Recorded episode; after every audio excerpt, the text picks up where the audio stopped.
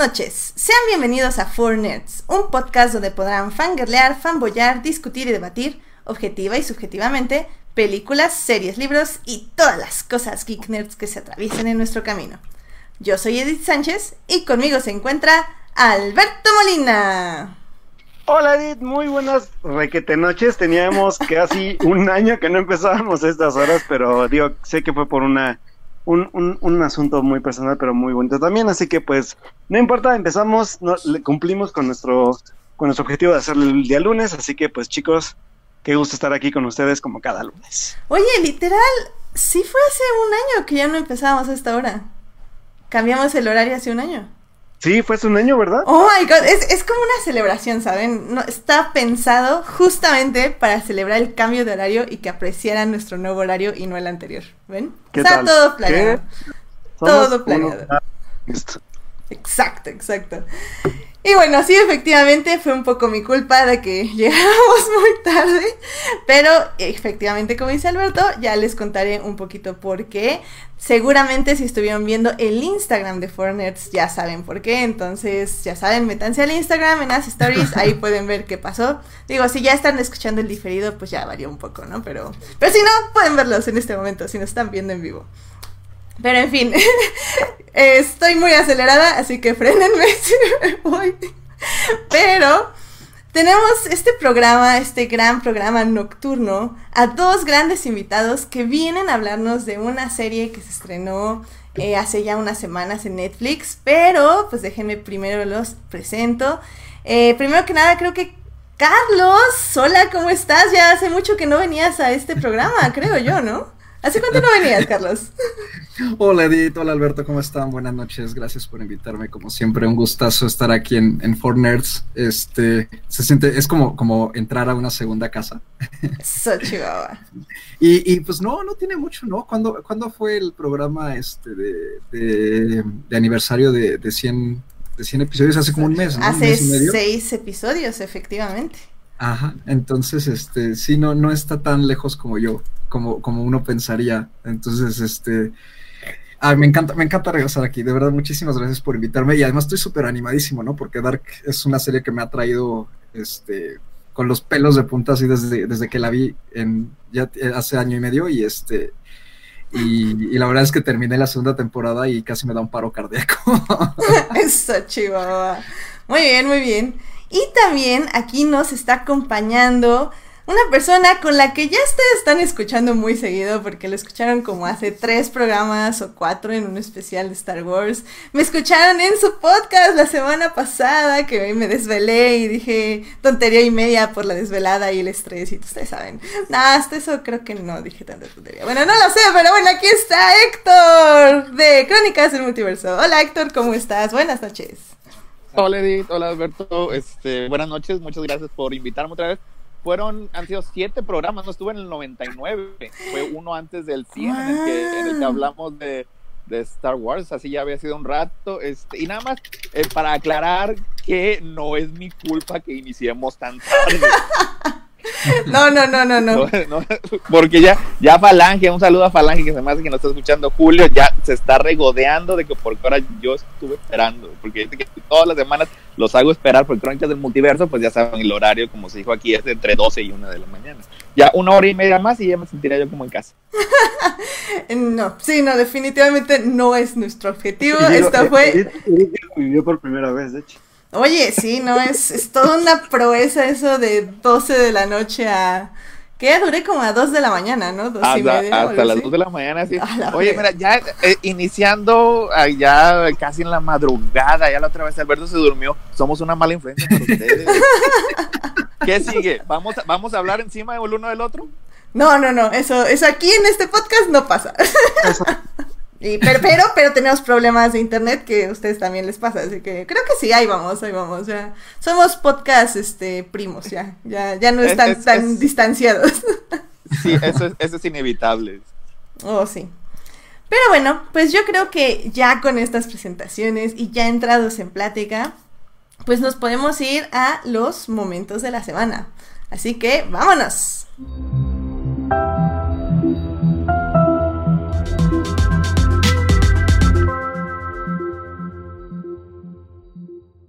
Muy bien, muy bien. Pues, Carlos, ¿cuál fue tu momento de la semana?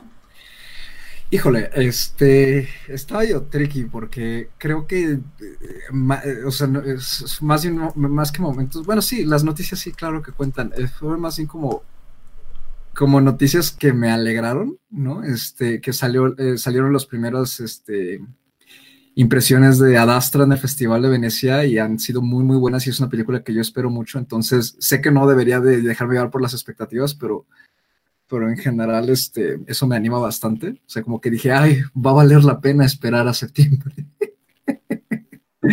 Entonces, eso, eso me, puso de, bastante buen humor, la verdad. Entonces, eso, ese podría ser mi momento de la semana. Entonces, sí le fue bien, porque eso ya también lo estoy esperando yo. Sí, sí, le ha ido bastante, bastante, bastante bien, afortunadamente. Digo, no, no, hace falta que resulte ser un chasco, ¿verdad? Pero Oye, no hay que confiar en la crítica en estos días. La verdad es que me he llevado muchos chascos con muy buenas, este, con películas que han sido muy bien recibidas. Y al final, como que siento que la crítica se ha vuelto muy condescendiente en general, pero bueno, se vale soñar de vez en cuando. Y, y luego también parece que ahorita en Venecia le dan ovaciones de pie a cualquier película, así que uno nunca sabe. bien, bien, En, en defensa del Joker, yo tengo una fuente muy confiable que ya la vio y que dice que está buena está bastante buena. Entonces, no lo sé, no lo sé. Ya lo veremos dentro de un par de semanas. Bueno, pues veremos qué pasa. sí. Ah, pues Héctor, ¿cuál fue tu momento de la semana? Eh, mira, no me voy a explayar mucho momento de la semana porque ya lo hablaron aquí más de una hora el, lunes pasado, ya lo hablamos nosotros más de dos horas el, el jueves pasado, pero mi momento de la semana fue cuando Iwan McGregor subió al escenario de la presentación de Disney Plus con Kathleen Kennedy para decir que iba a interpretar otra vez a Obi-Wan Kenobi en una serie de, de Disney, de unos aproximadamente unos seis capítulos que se va a empezar a filmar el otro año. Todavía no tiene fecha de estreno, pero ese fue un momento que generalmente me, me emocionó como ñoño de Star Wars. Era algo que había estado esperando, había estado esperando una película no se pudo, pero una serie es algo maravilloso. Sí, sí, sí, fue una noticia. Y como dices, ya hemos hablado bastante de ella, tanto aquí. Bastante. como en, en Fortnite. aquí, ¿cómo, ¿cómo, se te ocurre Horas, horas y horas al respecto. Horas y horas. Alberto, ¿escuchaste el, el, episodio de Crónicas? Te mandamos muchos saludos, por cierto. No, lo voy a escuchar. Pero me imagino. Pero bueno, pues sí, fue un gran momento y definitivamente se tiene que hablar más, pero yo creo que el próximo año ya que tengamos los primeros avances. pues Alberto, ¿cuál fue tu momento de la semana?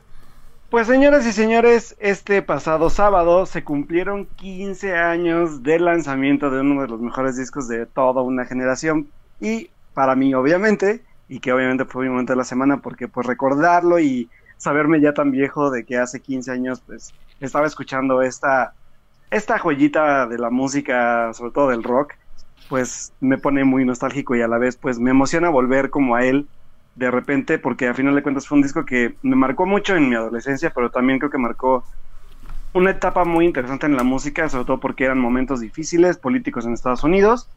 Y pues este grupo viene a revivir lo que era la rock ópera en un pues en un proyecto muy interesante que los literalmente los catapulta porque al final de cuentas siempre fueron un grupo pues solamente dentro de su rango de grupos que es el punk rock. Y pues la verdad es que el American Idiot de Green Day ya cumple 15 años de haberse lanzado, un discazo si no lo han escuchado. Y pues es toda una historia dentro de los suburbios de Estados Unidos en eh, pues tiempos post 9-11 y en cómo pues a final de cuentas una generación se ve afectada por este tipo de cambios sociales y también políticos. Así que si no han escuchado el American Idiot, que dudo que no lo, no lo hayan hecho, no hayan escuchado de menos una canción, pues láncense a Spotify o a cualquier plataforma de su preferencia para escuchar el disco y también pues aquellos que, que, estén más interesados también en, en, algo más, más profundo dentro del disco, pues pueden adquirir ediciones especiales que traen, además de detrás de cámaras y videos de, obviamente, de, del, del disco tal cual, pues también traen este toda la parte de las líricas que son escritas a forma de historia y como si fuera un libro de, anotaciones o un diario. Así que pues señoras y señores los invito a, redescubrir o a descubrir si no lo han descubierto pues el American Idiot y que pues bueno, un gran disco para toda una generación y sobre todo por unas temáticas muy, muy interesantes. Ah, muy bien, excelente, excelente.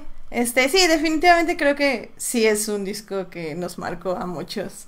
Independientemente si te gustaba Green Day o no, digo, hubo un momento en que no lo dejabas de oír en claro. ninguna en todos, todo, todos, lados, lados. sí, en todos Sí, lados. Exactamente, de todos lados. Y todos, de todos géneros, siento yo un poco. O sea, digo, ese disco, no digo que en sí Green Day, pero creo que ese disco no hubo una persona que no se la supiera. No que le gustara, puede no gustarte, pero que no te la supieras, definitivamente. Claro, o sea, que sea que fuera como una, un, un aspecto pegajosito dentro de, de las radios, dentro de los videos, pero que al final de cuentas había un mensaje detrás y que también, pues, creo que es el disco como más accesible de Green Day en muchos aspectos, pero pues sin duda, pues sí, marcó a una generación y sobre todo por, como lo digo, en, en los tiempos en los que se lanzó, ¿no?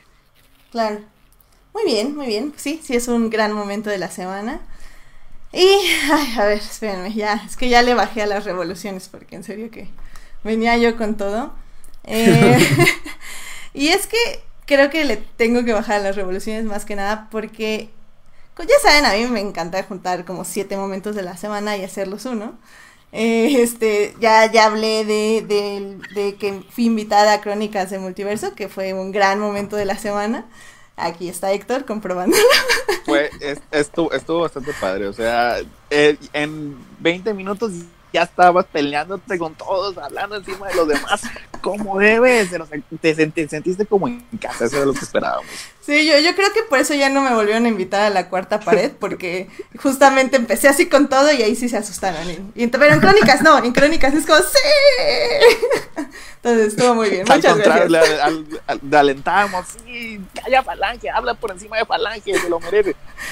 Se portó muy bien Falange también, hay que, hay que reconocer. Sí, sí, sí. No, no, no. Todo, todo un amor, la verdad. Todo un amor. Pero bueno, ese, ese no era mi momento de la semana. pero ya saben cómo me encanta mezclar. Porque obviamente sí lo fue, pero voy a decir que no lo fue para poner otro momento de la semana.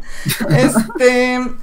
te- tengo dos momentos, miren. Es, eh, aguanten conmigo. Porque sí se van a ligar. eh, pero necesito como irlos procesando un poco. Am, quiero empezar, eh, de hecho me voy a poner cronómetro, ya, este, quiero empezar un poco a hablar acerca de un evento en Twitter que hubo esta semana y que de hecho hoy sigue este evento en Twitter, que es que todos los que amamos Star Wars eh, estamos viendo a una chica que se llama Mar, eh, creo que es estadounidense, no estoy muy segura, pero básicamente ella está ahorita empezando a ver las películas de Star Wars. Y su live tweet de cada película, ahorita nada más ha reseñado Revenge of the Sith, The Force Awakens, Rogue One y ahorita está viendo The Last Jedi. Y su reseña ha sido una eh, agua en el desierto para nosotros fans. La verdad es que ver como su fascinación con palabras simples, con feels y, sobre las películas que amamos trae, trae un aire fresco, ¿saben? A este ambiente de toxicidad que existe ahorita en las redes sociales, sobre todo con Star Wars. O sea, verla expresar como con amor honesto acerca de, de las películas que amamos es hermoso.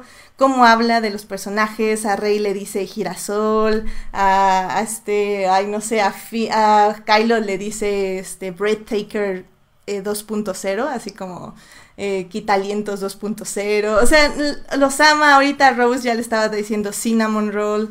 O sea, creo que habla mucho acerca de cómo los fans eh, que amamos Star Wars vemos Star Wars que es simplemente con emociones y luego ya empezamos el análisis, pero ver a alguien expresarse de esa forma ha sido muy, muy hermoso. Esto me gustaría ligarlo con un evento que sucedió también este fin de semana, que es bastante fuerte y trágico para todos los que estamos o que amamos el automovilismo. Eh, ya que el sábado, después de la calificación de Fórmula 1, empezó la Fórmula 2, la carrera de la Fórmula 2, como todos los años. Y justo en la primera curva ocurrió un accidente, un accidente muy, muy, muy feo. Eh, sinceramente fue muy impactante y sobre todo, o sea, nosotros que trabajamos en la Fórmula 1 y que sabemos cómo son los protocolos, la verdad es que sabíamos que algo muy malo había pasado. O sea, inmediatamente cuando cancelan la carrera, Y al final del día sí se, bueno, unas dos horas después se revela que el corredor Antoine Hubert este, muere en este accidente. Era un chavito de 22 años, literal. Y, y pues es, es triste, ¿no? Porque al final del día es un deporte que amamos, pero que al final es muy, muy, muy peligroso y que nos lo recuerdan una y otra vez y otra vez de que de que pues sí, son pilotos que están arriesgando sus vidas y no solo los pilotos, también las personas que se encuentran trabajando tan cerca de los pilotos y tener estas noticias pues le pega a todos, ¿no? Este muchos me preguntaban de por qué ¿por qué hay una carrera después de esto, de un evento tan fuerte? De, porque bueno, antes pues estos accidentes pasaban literal cada carrera, o sea, moría un piloto cada carrera. Ahora la verdad es que con todas las medidas de seguridad y con todo esto, pues ya las muertes no son tantas, afortunadamente, pero sí, o sea, hace muy poco tiempo, igual hace un par de años, tuvimos la muerte de Jules Bianchi, que fue un piloto igual de Fórmula 1. Y ahora tenemos pues esta muerte de Antoine Hubert. Eh, le pega muy fuerte a todos los pilotos, pero bueno, eh, al final del día creo que pusieron un, un tweet muy muy bonito que bueno, la Fórmula 1 puso, voy a traducirlo, em, voy, a, utilizar la palabra race como correr, de corremos de carreras, de carros, entonces sería como, hoy corremos, eh, lo hacemos con el corazón dolido y vamos a cargar en nuestra memoria a Antoine. Justo como Antoine, correr es nuestra pasión y nuestro sueño, nos define. Hoy corremos por Antoine, hoy, siempre, lo honramos. A mí se me hizo muy, muy bonito ese, ese tweet de la Fórmula 1. Creo que fue como muy correcto acerca de cómo nos sentimos todos al ver una carrera de nuevo después de un suceso así. Y, lo quiero ligar un poco con los tweets de Mar de, Star Wars. En el aspecto que ella también ahorita estaba, bueno, hace unas horas, estaba compartiendo también su historia. Y decía ella que, que su papá la vio viendo Star Wars y le dijo que su hermano al parecer falleció creo que el diciembre pasado em, y que él también le gustaba mucho Star Wars y su papá le dijo creo que él le encantaría que estuvieras viendo Star Wars y que le encantaría ver cómo, cómo lo disfrutas.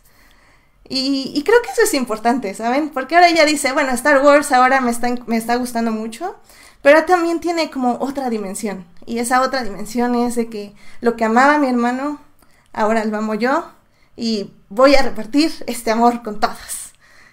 Y creo que es eso, o sea, hacer como las cosas que amamos y compartirlas. Y, pues sí, o sea, hay momentos que va a ser complicado, pero se pueden superar, sobre todo si salvamos lo que amamos y lo esparcimos con los demás. Y pues ya, esos fueron mis momentos de la semana.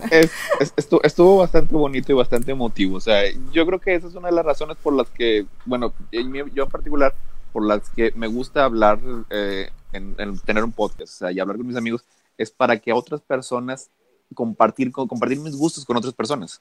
O sea, y esperar que tal vez a lo mejor les despierte algo de interés y, y, lo empiecen a buscar. O sea, y también este, a ellos les empiece a gustar. O sea, para que no se quede en algo insular, en algo que nada más nosotros disfrutamos, sino que si pensamos que es bueno, yo creo que es porque también en el fondo pensamos que los demás también les va a gustar. Estuvo muy no, y creo, que y creo que tal vez no solamente eso, sino que a final de cuentas, y lo hemos dicho siempre, Didi y yo, el cómo cada temática que hemos tocado aquí nos une a, no solamente a nosotros dos, como pues como personas que buscan expresar este este gusto por las cosas, sino también el compartirlo con gente, pues como ustedes los invitados. ¿no? Creo que creo que son mensajes que, pues, a veces son rudos en algunos aspectos, pero que al final de cuentas te dejan esos, esas enseñanzas o, o esas cosas que seguir o, o a quién ligarlas, ¿no? Creo, creo que la forma en que Edith dinkea estas dos cosas es como muy emotivo, porque al final de cuentas hablamos de que cada quien disfruta sus pasiones de formas distintas y pues al final de cuentas trascienden de formas diferentes, pero a final de cuentas muy similares. Entonces creo que lo que dice, pues creo que es muy emotivo y a la vez, pues nos tiene aquí, tantos que nos tienen nosotros aquí, por ejemplo, ¿no? Oh, sí.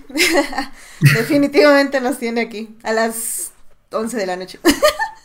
Temprano Hablando- para mí. Tempranito, tempranito. Pero que sea, pero al final de cuentas estar con amigos, con, con gente que apreciamos, hablar de cosas que nos gustan.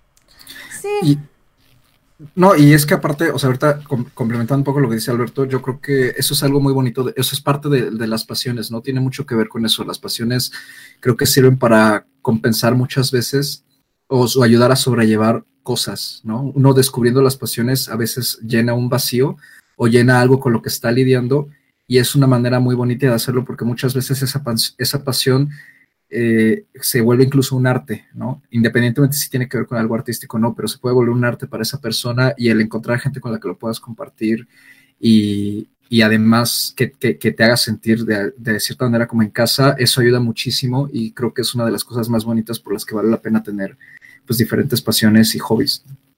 Y, y se puede volver una inspiración, o sea, algo también para conectarnos con las demás personas, o sea, precisamente por tener ese tipo de gustos compartidos. O sea, que de, de otra manera no hubiéramos conocido. Sí, exacto. Claro, y también digo, creo que también se queda un poco como esta idea de, o sea, si, a- si no te gusta a ti algo, o sea, no, o si a la otra persona le gusta muchísimo, este, realmente tendrías que aprender a respetar algo, porque, digo, a, a la otra persona, porque digo, tal vez esa persona literalmente está dispuesta a morir por lo que le gusta hacer. Y tú no eres nadie para juzgarlo. Digo, no, no es ninguna pedrada contra Alberto. Tra- Albert- Alberto es un troll muy agradable. Pero Albert- yo- Alberto, Alberto lo queremos, pero ya, ya me estás haciendo sentir mal por molestar a los. Exacto, o sea, al final del día creo que todo tiene sus límites, pero también podemos respetar que, pues sí, o sea, que como decía Luis Hamilton en, en su Instagram, o sea, al final del día eh, los corredores están arriesgando su vida a diario, y digo, tal vez los Star Wars no estamos arriesgando nuestra vida por amar a Star Wars, pero hay personas que sí, o sea, están dispuestas a dar su vida por hacer algo que aman. Y pues, ¿quién somos nosotros para juzgar? Mientras obviamente no dañen a otra persona, ¿no? Porque digo, tampoco vamos a defender a los toreros, ¿no? Pero, pero este, sí, es, es como, es como la idea que les quería transmitir y, y me alegra que se haya entendido. Muy bien, pues yo creo que con esto, Alberto, ¿tenemos noticias? Pues tenemos noticias relevantes. Ahora sí estuve muy perdido. Ah, Según yo, tengo dos importantes, creo. Ah, bueno, yo también tengo. Pues a dónde fui. vale. Ah. Este, vamos a las noticias. Noticia que lo dijera. Sí, yo, yo creo que sí, ¿no? Sería como válido saber porque nos esperaron una hora en el programa. Exacto, sí. creo que sí. Pues vámonos a noticias. Vámonos. Noticias de la semana. Eventos. Trailers. Hashtag no vean trailers. Chismes. En En For 4Nerds. Muy bien, pues ya estamos en las noticias de la semana. Eh, pues sí, supongo que voy a empezar yo. Em, realmente nada, les quería contar la razón por la que iniciamos el día de hoy, una hora tarde, este hermoso programa. Que no fue una hora tarde, fue para recordar los viejos tiempos de cuando Alberto y yo teníamos amor paternal en nuestras casas y ahora que no lo tenemos, pues así. Pero Así es. este, bueno, pues básicamente hoy fui a la premiere de Los Tres García. Sí, Edith, pero ¿cómo? Esa película se estrenó hace muchísimos años. Viaja. Hace demasiados años. Bueno, pues esta semana para eh, en la Semana de Cine Mexicano, que ahora se ha hecho, creo que es el segundo año que lo hace Cinépolis, eh, va a reestrenar varias películas del cine mexicano, incluyendo películas em, actuales. Em, estas películas, eh, pues sí, las va a pasar. Creo que por lo que estaban diciendo en la conferencia, eh, van a costar 20 pesos la entrada a cada película, o sea, súper baratas. Y bueno, la presentación estelar de este ciclo del cine mexicano va a ser Los Tres García. Esta película está restaurada tanto en imagen como en sonido. Y pues yo tengo el gusto de haber participado en esa restauración. Entonces fuimos invitados, no como prensa, sino como parte del equipo que trabajó en esa película. Pues tuve ya el gusto de ver el trabajo que hicimos durante algo de tiempo, porque no sé si lo puedo decir. supongo que sí. Fue un mes. Pero bueno, este. mm, em, pudimos ya ver el trabajo que realizamos y cómo quedó. Y la verdad, pues estoy muy orgullosa de mi equipo y del trabajo que hicimos. Y pues fue muy bonito. Y pues ustedes pueden ir a ver esta ra- restauración y aplaudir cuando salga mi nombre. Eh, básicamente a partir del viernes, que es el viernes 6 de septiembre, al, al supongo que va a ser al jueves 12 de septiembre. Entonces va a estar nada más una semana este ciclo para que vayan a ver la película y pues la disfruten. La verdad es que no está nada pesada, se hace muy bien, este, tiene un muy buen ritmo, tiene muy buenos momentos, este, en la sala de cine éramos pocos, pero pues la verdad todos estaban riendo, incluyendo los que ya la vimos como 50 veces. Entonces creo que, creo que sí hay algo de rescatar. Obviamente tiene ese toque machista mexicano, pero la verdad también tiene muchas eh, como un humor inocente y cute. Entonces me gustó mucho, la recomiendo mucho y pues vean cine mexicano y por qué no ir a ver Los Tres García en el cine. Em, bien, felicidades, gracias, gracias. Muchas felicidades. ¿Ya, ¿Ya la podemos ver también en Claro Video o todavía no? Eh, no, en Claro Video todavía no. Los Tres García está en Amazon, pero no está restaurada, así que pues no, no tiene caso que la vean así. La verdad sí se ve bastante fea. Em, les aviso cuando ya esté en Claro Video, porque igual Julián me decía si se podía, si se iba a rentar o iba a estar en Claro Video.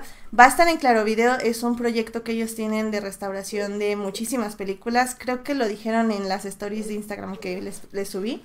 Pero sí es una cantidad muy grande de películas que nosotros estamos restaurando con ellos. Y este, y bueno, van a poder ver esas y muchas más. Ahorita ya al menos llevamos como unas. No, ya llevamos bastantes. Em, y pues sí, o sea, eh, no sé exactamente, ya van a empezar a subir a su plataforma películas restauradas, pero los tres García todavía no estoy muy segura cuándo, pero yo creo que va a ser este mes donde ya la van a poder ver eh, restaurada en la plataforma digital. Ah, qué chido. Y la verdad es que creo que también este trabajo creo que se debe valorar mucho. Yo, yo me acuerdo mucho que cuando me compré el Blu-ray de, edición de aniversario de temporada de Patos, hay un detrás de cámaras donde explican todo este proceso y que yo dije, wow, o sea, qué, qué harto proceso, porque te hablan desde del escaneo del rollo original, de la limpieza de la imagen, de, del, del poder volver a, a colorear incluso algunas escenas. Es un trabajo súper arduo, pero la neta creo que ya cuando nosotros lo lleguemos a ver, pues ahorita sobre todo en pantallas que ya son literalmente, creo que las de cine son 8K, pues señores, alcanzar esa calidad, pues sobre todo que se vea nítida y que se vea bien y que se vea limpia, pues sí creo que sí vale la pena verla y, y aplaudir también el trabajo de quienes lo han hecho. Sí, las, las películas están en 4K y en la plataforma van a estar en Ultra HD. Digo, para. Que, para que sepan. Sí, porque ya, fue, ya fueron a checar también, este, fue este Julián a, a checar a Claro Video. Y sí, está la versión esa que, que parece que la estás viendo con lentes que no son de tu graduación. Sí, no, no, no, no, todavía no está. Eh, créanme, lo sé porque no le hemos entregado. Pero sí, pero no, ya, ya va a estar, ya va a estar en un par de semanas, este, no se preocupen. Y ya Ah, les, bueno. les aviso aquí por Foreigners que ya, ya pueden ir a verla digital. Pero vayan a verla al cine, o sea, son 20 pesos, lleven a su familia, o sea, no está nada mal. Y pues la ven en pantalla grande y se ve bastante bonita. Excepto las partes que no, pero la mayoría sí se ve muy bonita. Muy Muy bien. Pues esa es mi noticia de la semana. Am, mm, tengo otra noticia eh, que no le va a gustar a Alberto porque es Star Wars. Pero, pero hay otras personas que sí les va a gustar, así que... Es que no sabía que hace cinco años se había, se estrenó, bueno, se publicó el libro de A New Dawn, que es el libro donde sale Kanan y Era, eh, de Rebels. Es Y- el que dio inicio, ¿no? Y Al- es el que dio inicio al- a la era canon de Star Wars. O sea, está muy cañón, ¿no? O sea, hace cinco años reinició Disney todo Star Wars y lo convirtió en lo que es ahorita. Está, está padre. No sé, no sé tú qué opines, Héctor. Eh, fíjate, ese, como dije la otra vez, no es que no, no lo he leído todavía, pero en, en su tiempo, en sus tiempos fu- fue una idea muy, no sé si llamarla como que valiente, pero sí causó mucha controversia porque pues de un plumazo borraron 40 años de historia, de continuidad, que, que era, a mí, a, mí en lo personal sí me pareció una buena idea porque ya después de tanto tiempo te quedas atado, la continuidad ya no, ya no sirve para contar mejores historias, sino que es, es como un ancla que te está arrastrando y que no puedes, este, no puedes contar eh, la historia que quieres porque no se puede porque este personaje eh, hizo esto en un libro que se publicó hace 20 años y lo dice en el párrafo B de la página 214. Así que al, al, cuando Disney la compra Star Wars, o sea, sí fue una muy buena idea el tratar de empezar de cero, o sea, nada más manteniendo lo que fueron las películas y las series animadas de Clone Wars. Y... Ay, perdón, es que estaba en el chat, me fui tantito. este... No, y digo, yo ya lo leí ese libro, creo que no fue, no es el mejor libro, definitivamente no es ni siquiera mi favorito. En ningún aspecto debe estar como en el número 30 de mi top 40. Este, pero, pero creo que, que, fue un buen inicio, sobre todo porque de ahí salieron dos personajes, uno que se usaría como malo en otros libros, eh, ahorita no me acuerdo cómo se llama, pero también salió una mala que, que ahora ya se convirtió en un personaje muy importante, que es la comandante Sloan Rex Sloan, ¿no? Exactamente. ahí fue donde aparece. Sí, sí, la he visto, la he visto en cómics, también fue importante en, en, las, en la trilogía de Aftermath, ¿no? Efectivamente, entonces, de, hecho en Aftermath tomó un papelazo, o sea, según nosotros, gracias a ella, la primera orden es lo que es ahora en, en la nueva trilogía de cine. O sea, está muy cañón y, y, esperamos verla pronto regresar en algún libro o en algún cómic. Pero sí, o sea, creo que de lo que más se rescata es eso. Digo, obviamente, pues de Era y Kanan sale Rebels, pero bueno, Rebels es, es, una serie y ya es como otra cosa aparte. Pero Sloan tomó, yo creo que tanta fuerza porque gustó mucho a los fans y los fans la, la quisieron retomar y sobre también los, los autores la quisieron retomar y, y, pues la convirtieron en un personaje muy muy importante. Así que cinco años del universo canon. Se va, wow, se vale celebrar, no sé, me, me gusta, me gusta ya, ya, lo, ¿Ya lo acabaste? ¿Qué? ¿Acabaste todos los libros? No, ya, ya terminé la novela Junior de The Last Jedi. De hecho, un día de estos les voy a publicar todas en mi Twitter, todas las citas que me encantaron de la novela Junior. La verdad no esperaba que tuviera tanto corazón y me encantó. O sea, The Last Jedi, novela Junior es lo máximo. Pero pues, justo. Es, es, que se puede esperar este, si estaba basada en una gran película como The Last Jedi. Exactamente, sí, es, es lo que yo digo, es lo que yo digo. Y, y oh, mañana empiezo la de eh, la novela eh, normal, bueno, la novela, novela de, de las Jedi escrita por Jason Fry. Así que ya les iré contando el hype toda esta semana de, de las Jedi. Y ya de ahí nada, me quedan otros tres libros y ya acabo el universo canon. Yo, yo, yo no creo este, aventarme todas las novelas, pero sí es parte así como que me manda leer todos los cómics y estas últimas, eh, hace una semana o dos, están ahorita los especiales de la era de la resistencia. Y hubo uno de del el general Hawks, en el que se venga oh my god, sí. En, el que, se venga de este un, un admirante de, de, la primera orden que lo trataba mal cuando estaba, estaba joven y está perdido en un planeta hostil con Kylo Ren. Está, está muy padre. O sea, es, es, esos cómics como que sí se mete en, en, el personaje y te dice por qué es como es y por qué es lo que hace. Este, no todos los cómics, o sea, han, han estado al mismo nivel, pero ese en particular estuvo bueno. También hubo uno de Paul Dameron en el que se cruza tangencialmente con la viceadmirante Holdo unos años antes de The Force ah, Awakens. Nice, nice. De, de hecho, el de, el de y Kylo sí tuvo mucho, mucha, este, porra en internet y sí ya vi varios paneles, ¿se les dice? Sí, este, paneles. Y sí, no, ya es así como, no manches, lo tengo que buscar porque esto se ve. Ya de ahí salió lo de Baby Ren, que, este, que está en Twitter ahorita mucho. Y, y también hubo un, un especial eh, con historias de varios personajes en el que decían el origen del cabello del admirante Holdo. Ah. ¿Cómo? O sea, ¿por qué, ¿por qué, lo tiene ese color? ¿Cómo lo, cómo lo hace? Para que, para que lo chequen. Nice. Ay, sí, me tengo que meter más a los cómics, pero sí se me dificulta un poco. Pero no, sí, sí, voy para allá, voy para allá. Denme chance, denme chance. Bueno, ya hackeamos con Star Wars el podcast una vez más. Yes. Ese es mi, ese es mi objetivo de todos los podcasts. Muy bien, pues Alberto, ¿tienes alguna otra noticia? Ah, solamente iba a decir de lo de la nueva imagen de que salió de la nueva película de Edgar Wright, se llama Last Night in Soho, que va a estar protagonizada por Matt Smith y por Anna Taylor Joy, y la cual se va a estrenar el mes de septiembre del otro año, para que pues, estén pendientes del nuevo proyecto de mi queridísimo Edgar Wright. Yes, Anna Taylor Joy, bendita seas. Aunque hagas cosas como de Playmobil Movie, no me importa, pero... No, bueno, está bien, está bien, está bien. ¿Dijiste Matt Smith? Yep. No manches, doctor, el doctor, por favor, por favor. Este, ah, que por cierto nos está recordando Edgar Pérez, hola Edgar, este, que ya se estrenó Dark Crystal Age of Resistance, que de hecho quedamos que íbamos a hablar de la película, que ya no lo hicimos, pero fue porque estábamos un poco ocupados.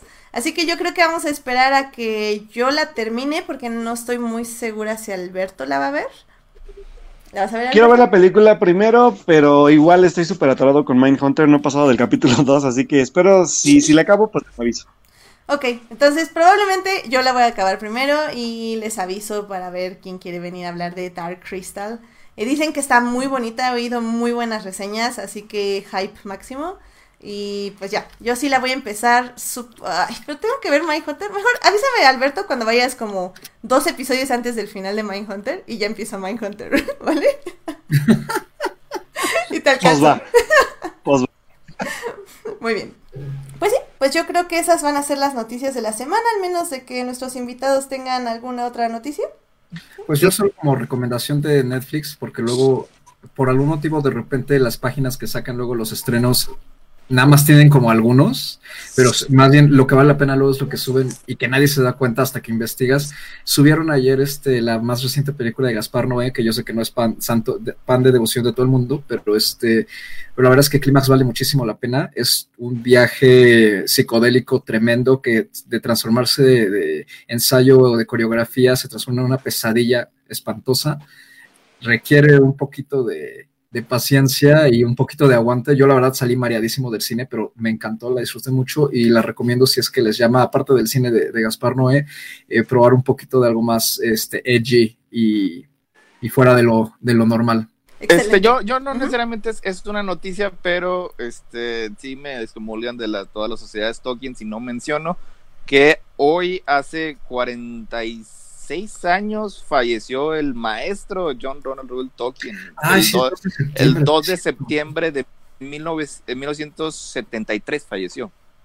O sea, ya lleva 46 años este, de la de su muerte, lo mencionan todas en las páginas en las que estoy, y pues como hoy, hoy cayó esa fecha, pues sí, sí quería mencionarla. Es decir, él sí era maestro, él sí podemos decirle el maestro Tolkien. Sí, profesor. Pues de hecho estás con otro fan, ¿no, Carlos?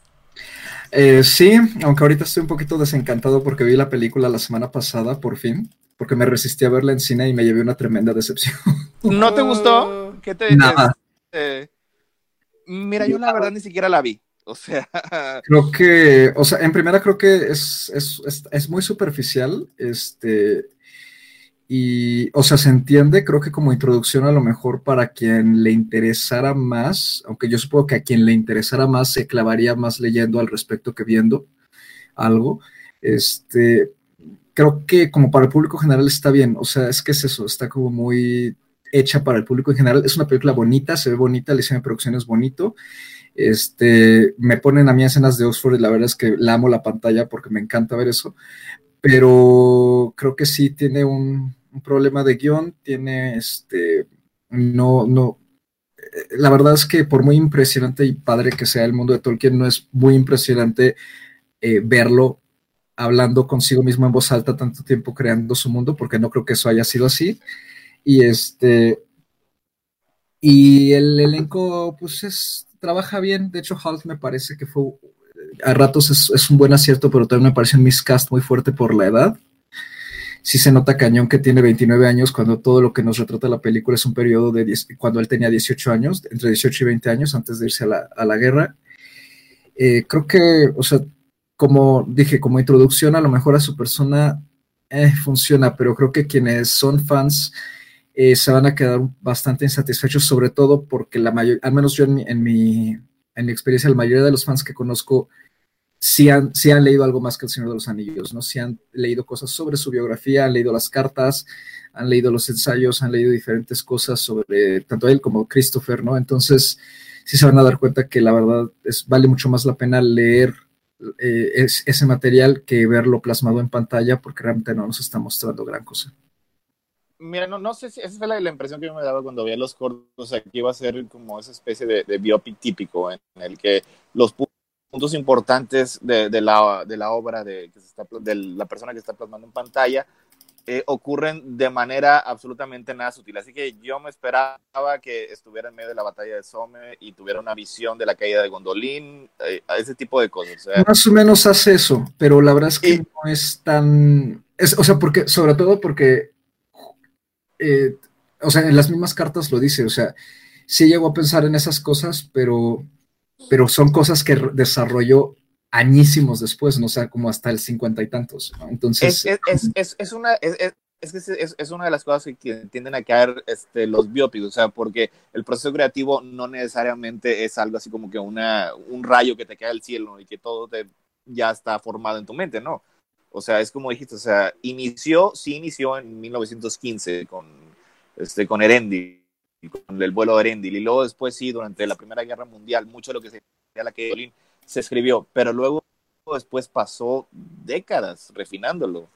Y, y, como que a mí me parece que no es algo que se pueda profundizar mucho en la, película. O sea, y pues sí, o sea, si a lo mejor alguien nada más es un poquito fan más casual, este, si quiere conocer más o menos la idea de, de, lo que era Tolkien, bien, pero yo que ya la conozco un poco más y creo que tú también este, aquí noté que lo conoces un poquito más, no es algo que nos va realmente a satisfacer o, nos va a dar algún tipo de entendimiento nuevo y pues como que yo mejor preferiría pues darle una, una nueva revisada a la biografía. Sí, es, más bien es eso. las cartas otra vez. Sí, es más bien eso, o sea, yo también lo preferiría, además de que la película creo que, o sea, como se porta muy condescendiente porque pone como muy obvias ciertas cosas, ¿no? O sea, de que de repente hay que estar con sus cuatro amigos de la infancia y si hay que ser una comunidad, dices, no, bueno, o sea, dudo mucho que sea, o sea, no. ese es el tipo de cosas ese es el tipo de cosas que no me gustan, o sea... Es como, para que, la audiencia justamente diga, ay, mira, o sea, entiende que esto es una referencia. sí, o sea, o sea, hasta que hasta el Capitán América lo hubiera entendido. Ándale. Es, es, es, sí, bueno. No, sí. no está bien, o sea, creo que yo tengo ganas de verla un poco por eso, porque solo quiero como una embarrada de la historia eh, de Tolkien, porque yo no sé absolutamente nada. Pero, pero sí, o sea, qué, qué lástima que se fueran a los Super Ciel. La verdad, yo tampoco esperaba mucho más. Pero bueno, es, es bueno tener tu reseña, Carlos. Digo, pueden echarle un ojo, o sea, pero, no, sí, no. Mucho. Al final del día siempre le decimos a nuestro público, pues la tienen que ver ellos. O sea, si nosotros les decimos que va a ser una gran pérdida de tiempo, pueden verla nada más. Están avisados, no se quejen cuando sea una gran pérdida de tiempo para resumirlo aún más, o sea, es un Wikipediazo actuado, tal cual. Ah, pues sí, algo para relajarse, un domingo en la tarde. Ándale. Para que, para que conozcan a lo mejor un poquito, un poquito más de Tolkien, pero pues si ya sabes la diferencia entre cómo escribir Sindarin y Cuenya, creo que no es para ese público. ok. Excelente, entonces sí es para mí. Entonces mira, nada más vean Clímax. ¿En, ¿En dónde dijiste que estaba Carlos? En Netflix. Ok, vean Clímax en Netflix y luego vamos a ver Tolkien en medios alternativos. Y así ya se, se, balancea todo en iTunes, perfecto. y entra todo en un gran balance, porque definitivamente Clímax yo sí la quiero ver, pero como dices, Carla, la voy a ver como en mi celular, pausándola, y así para que no, no me afecte psicológicamente, ni de equilibrio, ni de náuseas, ni nada por el estilo. Pero muy bien. Bueno, pues excelente. Um, no sé, estoy preocupada por Alberto. ¿Alberto? ¿En serio? Hola, Alberto. ¿Se diga? Ah, ¿cómo estás, Alberto? es que estaba preocupada por ti. ¿Por qué? No, no, no, nada más yo digo, nada, estaba preocupada. En fin, este, pues les parece si ya nos vamos con esto a series, que es nuestro tema principal.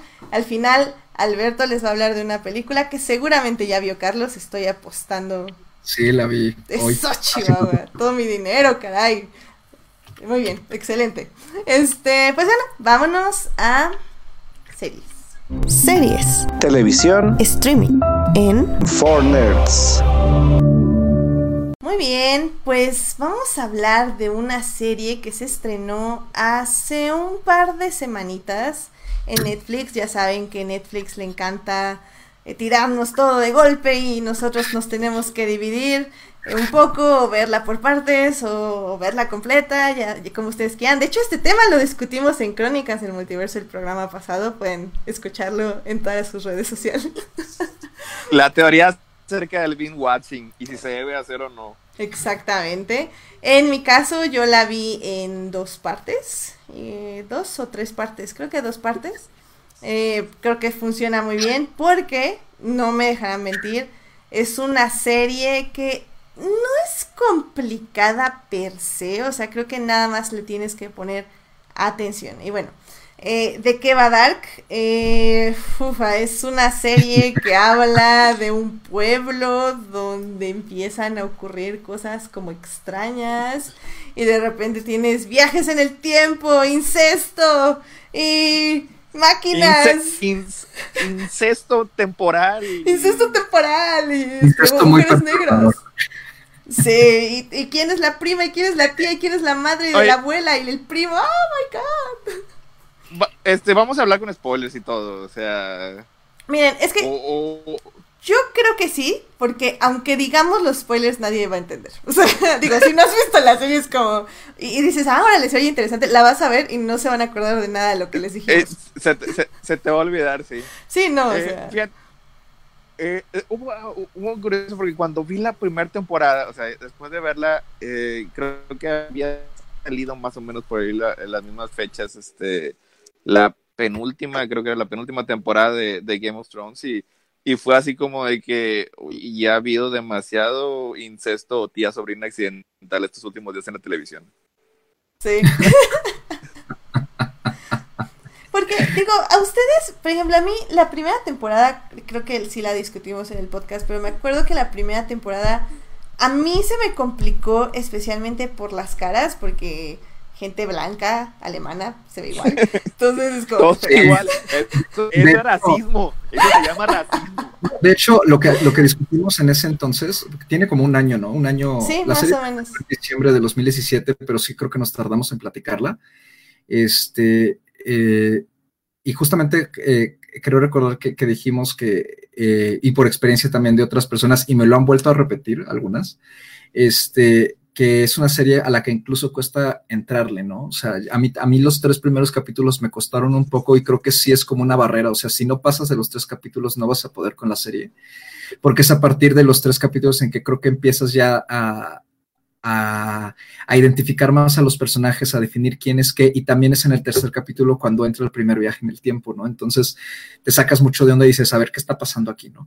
Y es en el tercer o cuarto episodio cuando se introduce el tercer eh, tiempo, ¿no? Exactamente, ajá. Entonces, a partir de ahí es que, creo que es cuando creo que ya te engancha, mientras que el piloto a mí me gustó mucho, pero Ahora, eh, yo repetí toda la primera temporada antes de ver la segunda porque empecé la segunda. Es, es, imposible no hacerlo. O sea, hace, un año y medio que salió, tenía más o menos una idea de lo que había pasado, pero decía, no, no voy a saber qué va a ocurrir aquí. Exactamente, yo también por eso lo repetí. O sea, vi los primeros 15 minutos del primer capítulo de la segunda y dije, no, necesito regresar. y, este, y, y volví a notar eso. O sea, que, digo, fue más bien como recordar es vivir, pero este pero sí, sí noté otra vez que eh, la introducción de los personajes en general eh, del primer capítulo es muy poco amigable con el espectador. O sea, digo, tampoco necesitamos como tanta exposición y eso, pero sí es como caras, caras, caras, caras que se dicen ciertas cosas y que ya tienen problemas entre sí. Entonces, como, como que es demasiado y repetís, o sea, pero ¿por qué me presentan a tantos personajes, no? Y, si, y, más, si eso tomamos en cuenta, por ejemplo, también se platicó en ese entonces que la cinematografía, la cinematografía es bastante fría, la, el estilo alemán también es como muy frío, muy distante, es, no es tan rápido crear empatía con los personajes porque tampoco son personajes tan simpáticos. Entonces creo que eso puede eh, hacer que la serie le cueste a, a, un espectador, ¿no? Sobre todo que no esté tan acostumbrado o a ese tipo de digamos, como de acercamiento a los personajes, sin tomar en cuenta aparte que la serie sí está narrativamente hablando bastante complicada.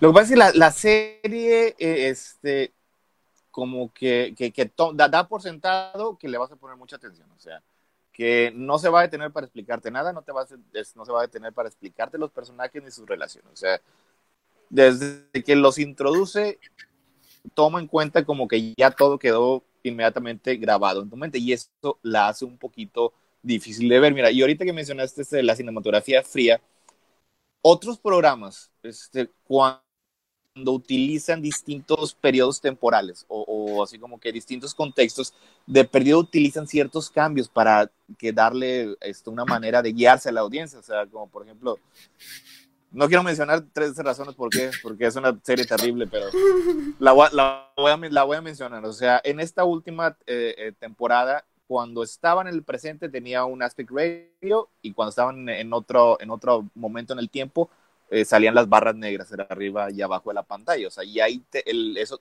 servía para guiar a la audiencia. Y aquí no. O sea, aquí, mm, si acaso hay, un, hay, un, hay ciertas cosas distintas, este, pero realmente, por ejemplo, entre el 2019 y 1986, los cambios eh, en el pueblo pues no son particularmente grandes. O sea, las casas son iguales, los carros son relativamente similares, lo único que cambian son las caras. Esta enorme cantidad de caras que hasta eso, para crédito del show, sí se, sí se esfuerzan mucho para que los actores se parezcan. Eso, eso la verdad sí, sí me pareció impresionante. O sea, ya, ya cuando los conocerán, mira, este es Ulrich, este es Ulrich de, de grande y Ulrich de joven. Uh -huh. Se parecen mucho. Y más cuando ya ahora ya tenemos a Ulrich viejo, también es, es, es, como si el actor hubiera envejecido. O sea, eso de periodo sirve para que te guíes un poquito. Sí, y creo que sí hay diferencias entre cada época, pero son muy sutiles. Creo que solo las puede ver alguien que sí se fije mucho en las paletas de colores. O sea, creo que las paletas de colores sí van mucho, muy ad hoc a sus épocas. O sea, los eh, uh -huh. 50 sí son más, este, más sepias, más, este, eh, cafés y amarillos. Los 80 tienen más colores fríos, pero aún así como un poco más de luz, se podría decir. Y bueno, en nuestra época es mucho más gris en ese aspecto. Y bueno, ya tenemos... Y el, el, fut el futuro, el es futuro completamente gris, ajá. Sí, por las cenizas y pues por sí, básicamente tiene todo las este nubes. aspecto ajá. como distópico, ¿no? Exactamente. Eh, pero sí, o sea, creo que eh, yo tendría que confesar que no me vi la primera temporada porque obviamente era mucho tiempo que no tenía. Eh, lo que hice literal fue buscar resúmenes en YouTube, de, porque el de Netflix no sirve, no vean el resumen de Netflix, es, es una pavada. Búsquense así Sí, a... pues, sí, sí, sí, sí, sirvió un poquito. O Pero- sea, después de ver la primera temporada, ya se me estaba olvidando. De hecho, ahorita no, ya no me acuerdo de nada, no sé qué voy a hablar. Voy a estar nada más haciendo cosas. No, no, Él sirvió, un sirvió un poquito. Es que, o sea, sí servía, pero como para nada más como pla- pa- plantearte cosas. O sea, necesitabas un youtuber que sí te dijera quién era quién, con la relación de quién y quién. y sí, no, literal sí encontré uno bastante decente que nos ayudó y ya con eso empezamos bien la segunda temporada y ya justo como yo la vi con mi hermana y mi papá, era como, ¿quién era ese? Ah, era el ese que es ese. Ah, ok, ok. Y ese, ah, sí, era el este que este. Es eso que está chido porque la verdad es que empieza bien la, segunda temporada. Eh, como dicen, creo que inicia literalmente pensando en que efectivamente ya sabes todo y que llegas fresco de una primera temporada donde ya tienes tu árbol genealógico pegado en la puerta y ya sabes quién es quién con cada foto y etc. Porque si bien, como dice Sector, sí se parecen los actores, o sea, así de entrada, pues sí está un poco complicado, ¿no? Em, pero creo que empieza bien, creo que empieza a diferencia de la primera temporada, que como dice Carlos, son tres episodios muy lentos, que igual pasa con Sense8, igual pasa con todas las series de Netflix, los primeros tres episodios son un lastre. Eh, creo que en este caso empieza bastante fuerte, bastante rápido, eh, empieza de lleno, creo que le ayuda mucho a que, que ya saben los escritores que van a hacer solo tres temporadas. Entonces ya en esta temporada básicamente lo que querían er- era poner como a todos en su lugar. En ese aspecto a mí no me encantó como temporada, creo que nada más como que enredaron un poco más los hilos para dejarlos como en otros lados a todos y ya cerrar en la tercera temporada, pero no sé si así lo sintieron ustedes. Los enredaron y los hicieron nudo y luego después le pusieron más hilo y te los aventaron en la cabeza para que pusieras atención. Sí. Eso es, es una serie, a, a mí la, la verdad sí me parece muy complicada este, en, en, todo lo que está, está tratando. O sea, no necesariamente compleja. Y de hecho, uno de una de las críticas que yo le tenía a, a la primera temporada era que me parecía que era más interesante precisamente por su, este, su cualidad de rompecabezas que por los mismos personajes o por la narrativa. O sea, esto me parecía que era más bien como que un divertido misterio que descifrar que una historia de personajes interesantes. Esto lo sigo pensando en la segunda temporada, nada más que ahora como ya está todavía más complicado, la verdad la disfruto todavía más. Yo también pienso un poquito similar, o sea, sí creo que eh, le sigue pesando un poco más a los personajes el hecho de que no los terminas de conocer muy bien, este, a, a, Es que a justamente eso, de que sean personajes, ajá, exacto, son como ideas, ¿no? A de que justamente eso me refería que son personajes como poco simpáticos, ¿no?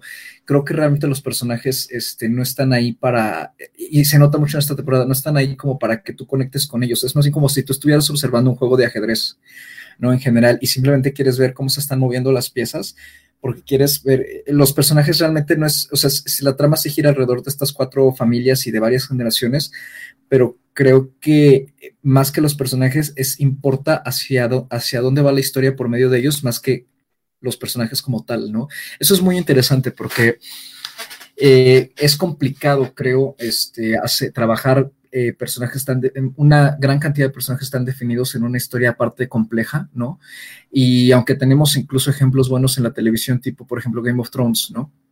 Que se han logrado desarrollar eso. También Game of Thrones en su En momento su- sufrió de eso. O sea, de justamente que de repente te, te ponían personajes de la nada con los que ya tenías que, que crear cierta conexión y a lo mejor eran personajes que no terminaban desarrollados como otros, ¿no? Entonces, eso, eso es complejo y aquí creo que, que se deje un poquito de lado eso y simplemente ver hacia dónde van mediante la historia, porque la historia quiere ir hacia, hacia algún lado sin necesidad de preocuparse tanto por ellos. Eh, eh, eso le hace bien y mal a la serie. O sea, le hace mal porque justamente pasa eso, ¿no? De que puede alienar al espectador, pero al mismo tiempo creo que le da mucha fuerza a la historia en ese sentido, ¿no? Y creo que como serie en ese caso también cumple mucho de que, pues sí te deja con cliffhangers cada episodio, cada episodio creo que está bastante bien cortado en general, y este, y sí te, te mete esa curiosidad de ver qué, va, qué más va a pasar en la, en la tercera temporada. Eh, creo que además le, le ayuda mucho que es un capítulo, no, dos capítulos menos que el anterior, creo que son ocho, ¿no? En esta ocasión. Y el otro fueron 10. Sí, la verdad, Fueron esta 10. temporada la sentí, la sentí un poquito más ágil. Sí, yo Sí, también. eh, yo también la sentí más ágil y, y no solo ágil, porque está, es muy concisa, o sea, sí va a lo que va y creo que eso le ayuda muchísimo, o sea, no, no, ya cuando la terminas de ver sientes como que no, no hubo algo que sobrara tal cual, no se desbalaga tampoco, a pesar que sí juega con un montón de cosas que de dices, ¿y esto cómo demonios lo van a ensamblar? ¿no? O sea, después esto que, pero, pero creo que eso le, le ayuda muchísimo y en particular me gustaron mucho los episodios 6 y 7, el 8 también, pero en particular el 6 que es como el, em, eh, es, me, me, gustó mucho la conceptualización de que es como todo el recap de qué pasó antes del primer capítulo de la primera temporada, ¿no? Literal. O sea, De hecho, hubiéramos empezado de, por ahí. Sí, sí es, como, es, que esto me lo debieron de haber pasado en el 1, ¿no? Antes del 1, ¿no? O sea, está, está rarísimo, pero eso me gustó mucho. Ese capítulo se me hace muy fuerte porque además que te deja con muchísimas más incógnitas, ¿no? Sí. Pero te responde, uh -huh. te, te responde muchas. Es, es, y eso es, es para crédito de, del guionista, de los creadores. Está muy bien escrita y está muy bien estructurada la historia. O porque hay ocasiones en las que te, te muestra una escena, un evento, unos personajes y, y, tú como espectador te encuentras completamente perdido, o sea, ¿qué está ocurriendo aquí? O sea, ¿de dónde salió esto? Y todo eso tiene un, tiene, tiene un contexto y tiene, tiene un trasfondo que te lo van soltando poquito a poquito en, en los, siguientes, este, en los siguientes episodios. O sea, por ejemplo, en uno de los últimos episodios de la, de la primera temporada, o sea, te, te, aparece el concepto de la máquina del tiempo, o sea, esta máquina del tiempo portátil, o sea, y te dice, o sea, ¿qué es esto? O sea, de, de, que, que de, de pronto dónde, todos tienen salió? una y tú así como, ¿de dónde fregadas salieron todas las máquinas de tiempo? Sí. O, o, o sea, que la, las están vendiendo o, o, cómo. Y a lo largo de la segunda uh -huh. temporada te muestran cómo fue creada y te dicen que no, es solamente existe una máquina del tiempo. Y es estado a punto de regresarme a ver todos los capítulos y mapear exactamente cuál es la historia de esa maldita máquina del tiempo, o sea, claro. porque no es no está no nos lo muestra de manera lineal. Y, y todos estos conceptos, o sea, son bien de ciencia ficción y son bien, este, pues son bien o sea, nada más eh, eh, cómo introducir la máquina del tiempo es, es una paradoja, es un bucle, o sea, no, no sabemos cuál es su principio ni cuál es su final. O sea, precisamente porque le llevaron los planos al, al relojero para que le hiciera y dónde sacaron esos planos porque esa máquina ya existía y pudieron crear los planos a partir de ello. No, y el, y el relojero aprendió a usarla gracias a alguien que llegó y le explicó cómo usarla porque él se la había explicado a esa persona. Es como, ¡wow! Y, y, eso es, eh, eh, es, es, es, un concepto de, en las novelas, en, la, en las teorías uh -huh. de viaje por el tiempo, es una paradoja ontológica y esta, esta serie está llena de paradojas, paradojas ontológicas, no nada más este, en, en, cosas como la máquina del tiempo, o sea, eso, eso, es un objeto, también la información. El libro escrito por uh, Dan Hauser, ese también es pura información que nos va explicando que es el, no, no, no tiene un origen, o sea, él sabe de ese libro porque alguien del futuro vino y se lo entregó y por eso lo pudo escribir y publicar. Literal, hizo copy-paste. Y, y van, van, un paso más porque no nada más no nada más es objetos, no nada más es información, sino también personas. Ahorita llegamos ahí. No, y creo que, creo que en eso en, de personas creo que ayuda mucho porque, digo, voy a mencionar una serie que amo con todo mi corazón, pero que creo que no se entendió bien el punto de la serie, que es Lost. Eh, al contrario de Lost, creo que Dark sí aprovecha justo estas estos personajes que son como muy oscuros, muy misteriosos, que no sabemos nada y que ayudan a avanzar el misterio de la serie. Pero Dark eh, sí les pone como, los pone en primer plano y te trata de como de, si no de que los entiendas, al menos que puedas comprender su existencia y cómo ellos van moviendo los hilos. O al menos eso es lo que ya empezamos a ver esta temporada. Porque en Lost era más como que nada los usaban y los volvían a desaparecer y los usaban y los volvían a desaparecer. Pero como he dicho, Lost no se trataba de eso, se trataba de los personajes, me pueden ver en cualquier esquina para pelearnos acerca de ellos. Pero bueno. Ese, ese, ese, se, se, me hace que por eso es, es, en muchos aspectos como el anti-Lost.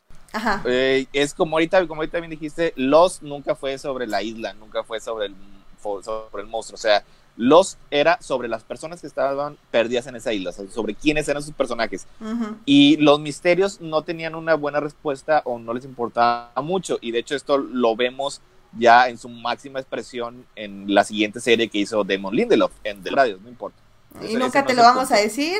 Y al final del día te lo vamos a decir, pero ni siquiera el personaje va a creer lo que está diciendo y, y no va a importar en absolutamente nada. Punto. Exactamente. o sea, y eso, eso también era, así también funcionaba Lost, solo que uh -huh. el, el, el, brillo de los misterios hizo que mucha gente se fuera por ahí. Exacto. Y aquí en, aquí en este caso, no, aquí, aquí se me hace que los misterios importan. O sea, sí existe una estructura del viaje por el tiempo, sí existe un plan y sí existe un propósito. O sea, sí existe un punto para la trama, no necesariamente eh, con los personajes, porque es lo que estamos diciendo. A mí se me hace que los personajes son un poquito superficiales, son un poquito esbozados. O sea, nada más sabemos que la mayoría de ellos o son terribles o eventualmente van a crecer a ser terribles y a meter los mismos errores de sus padres.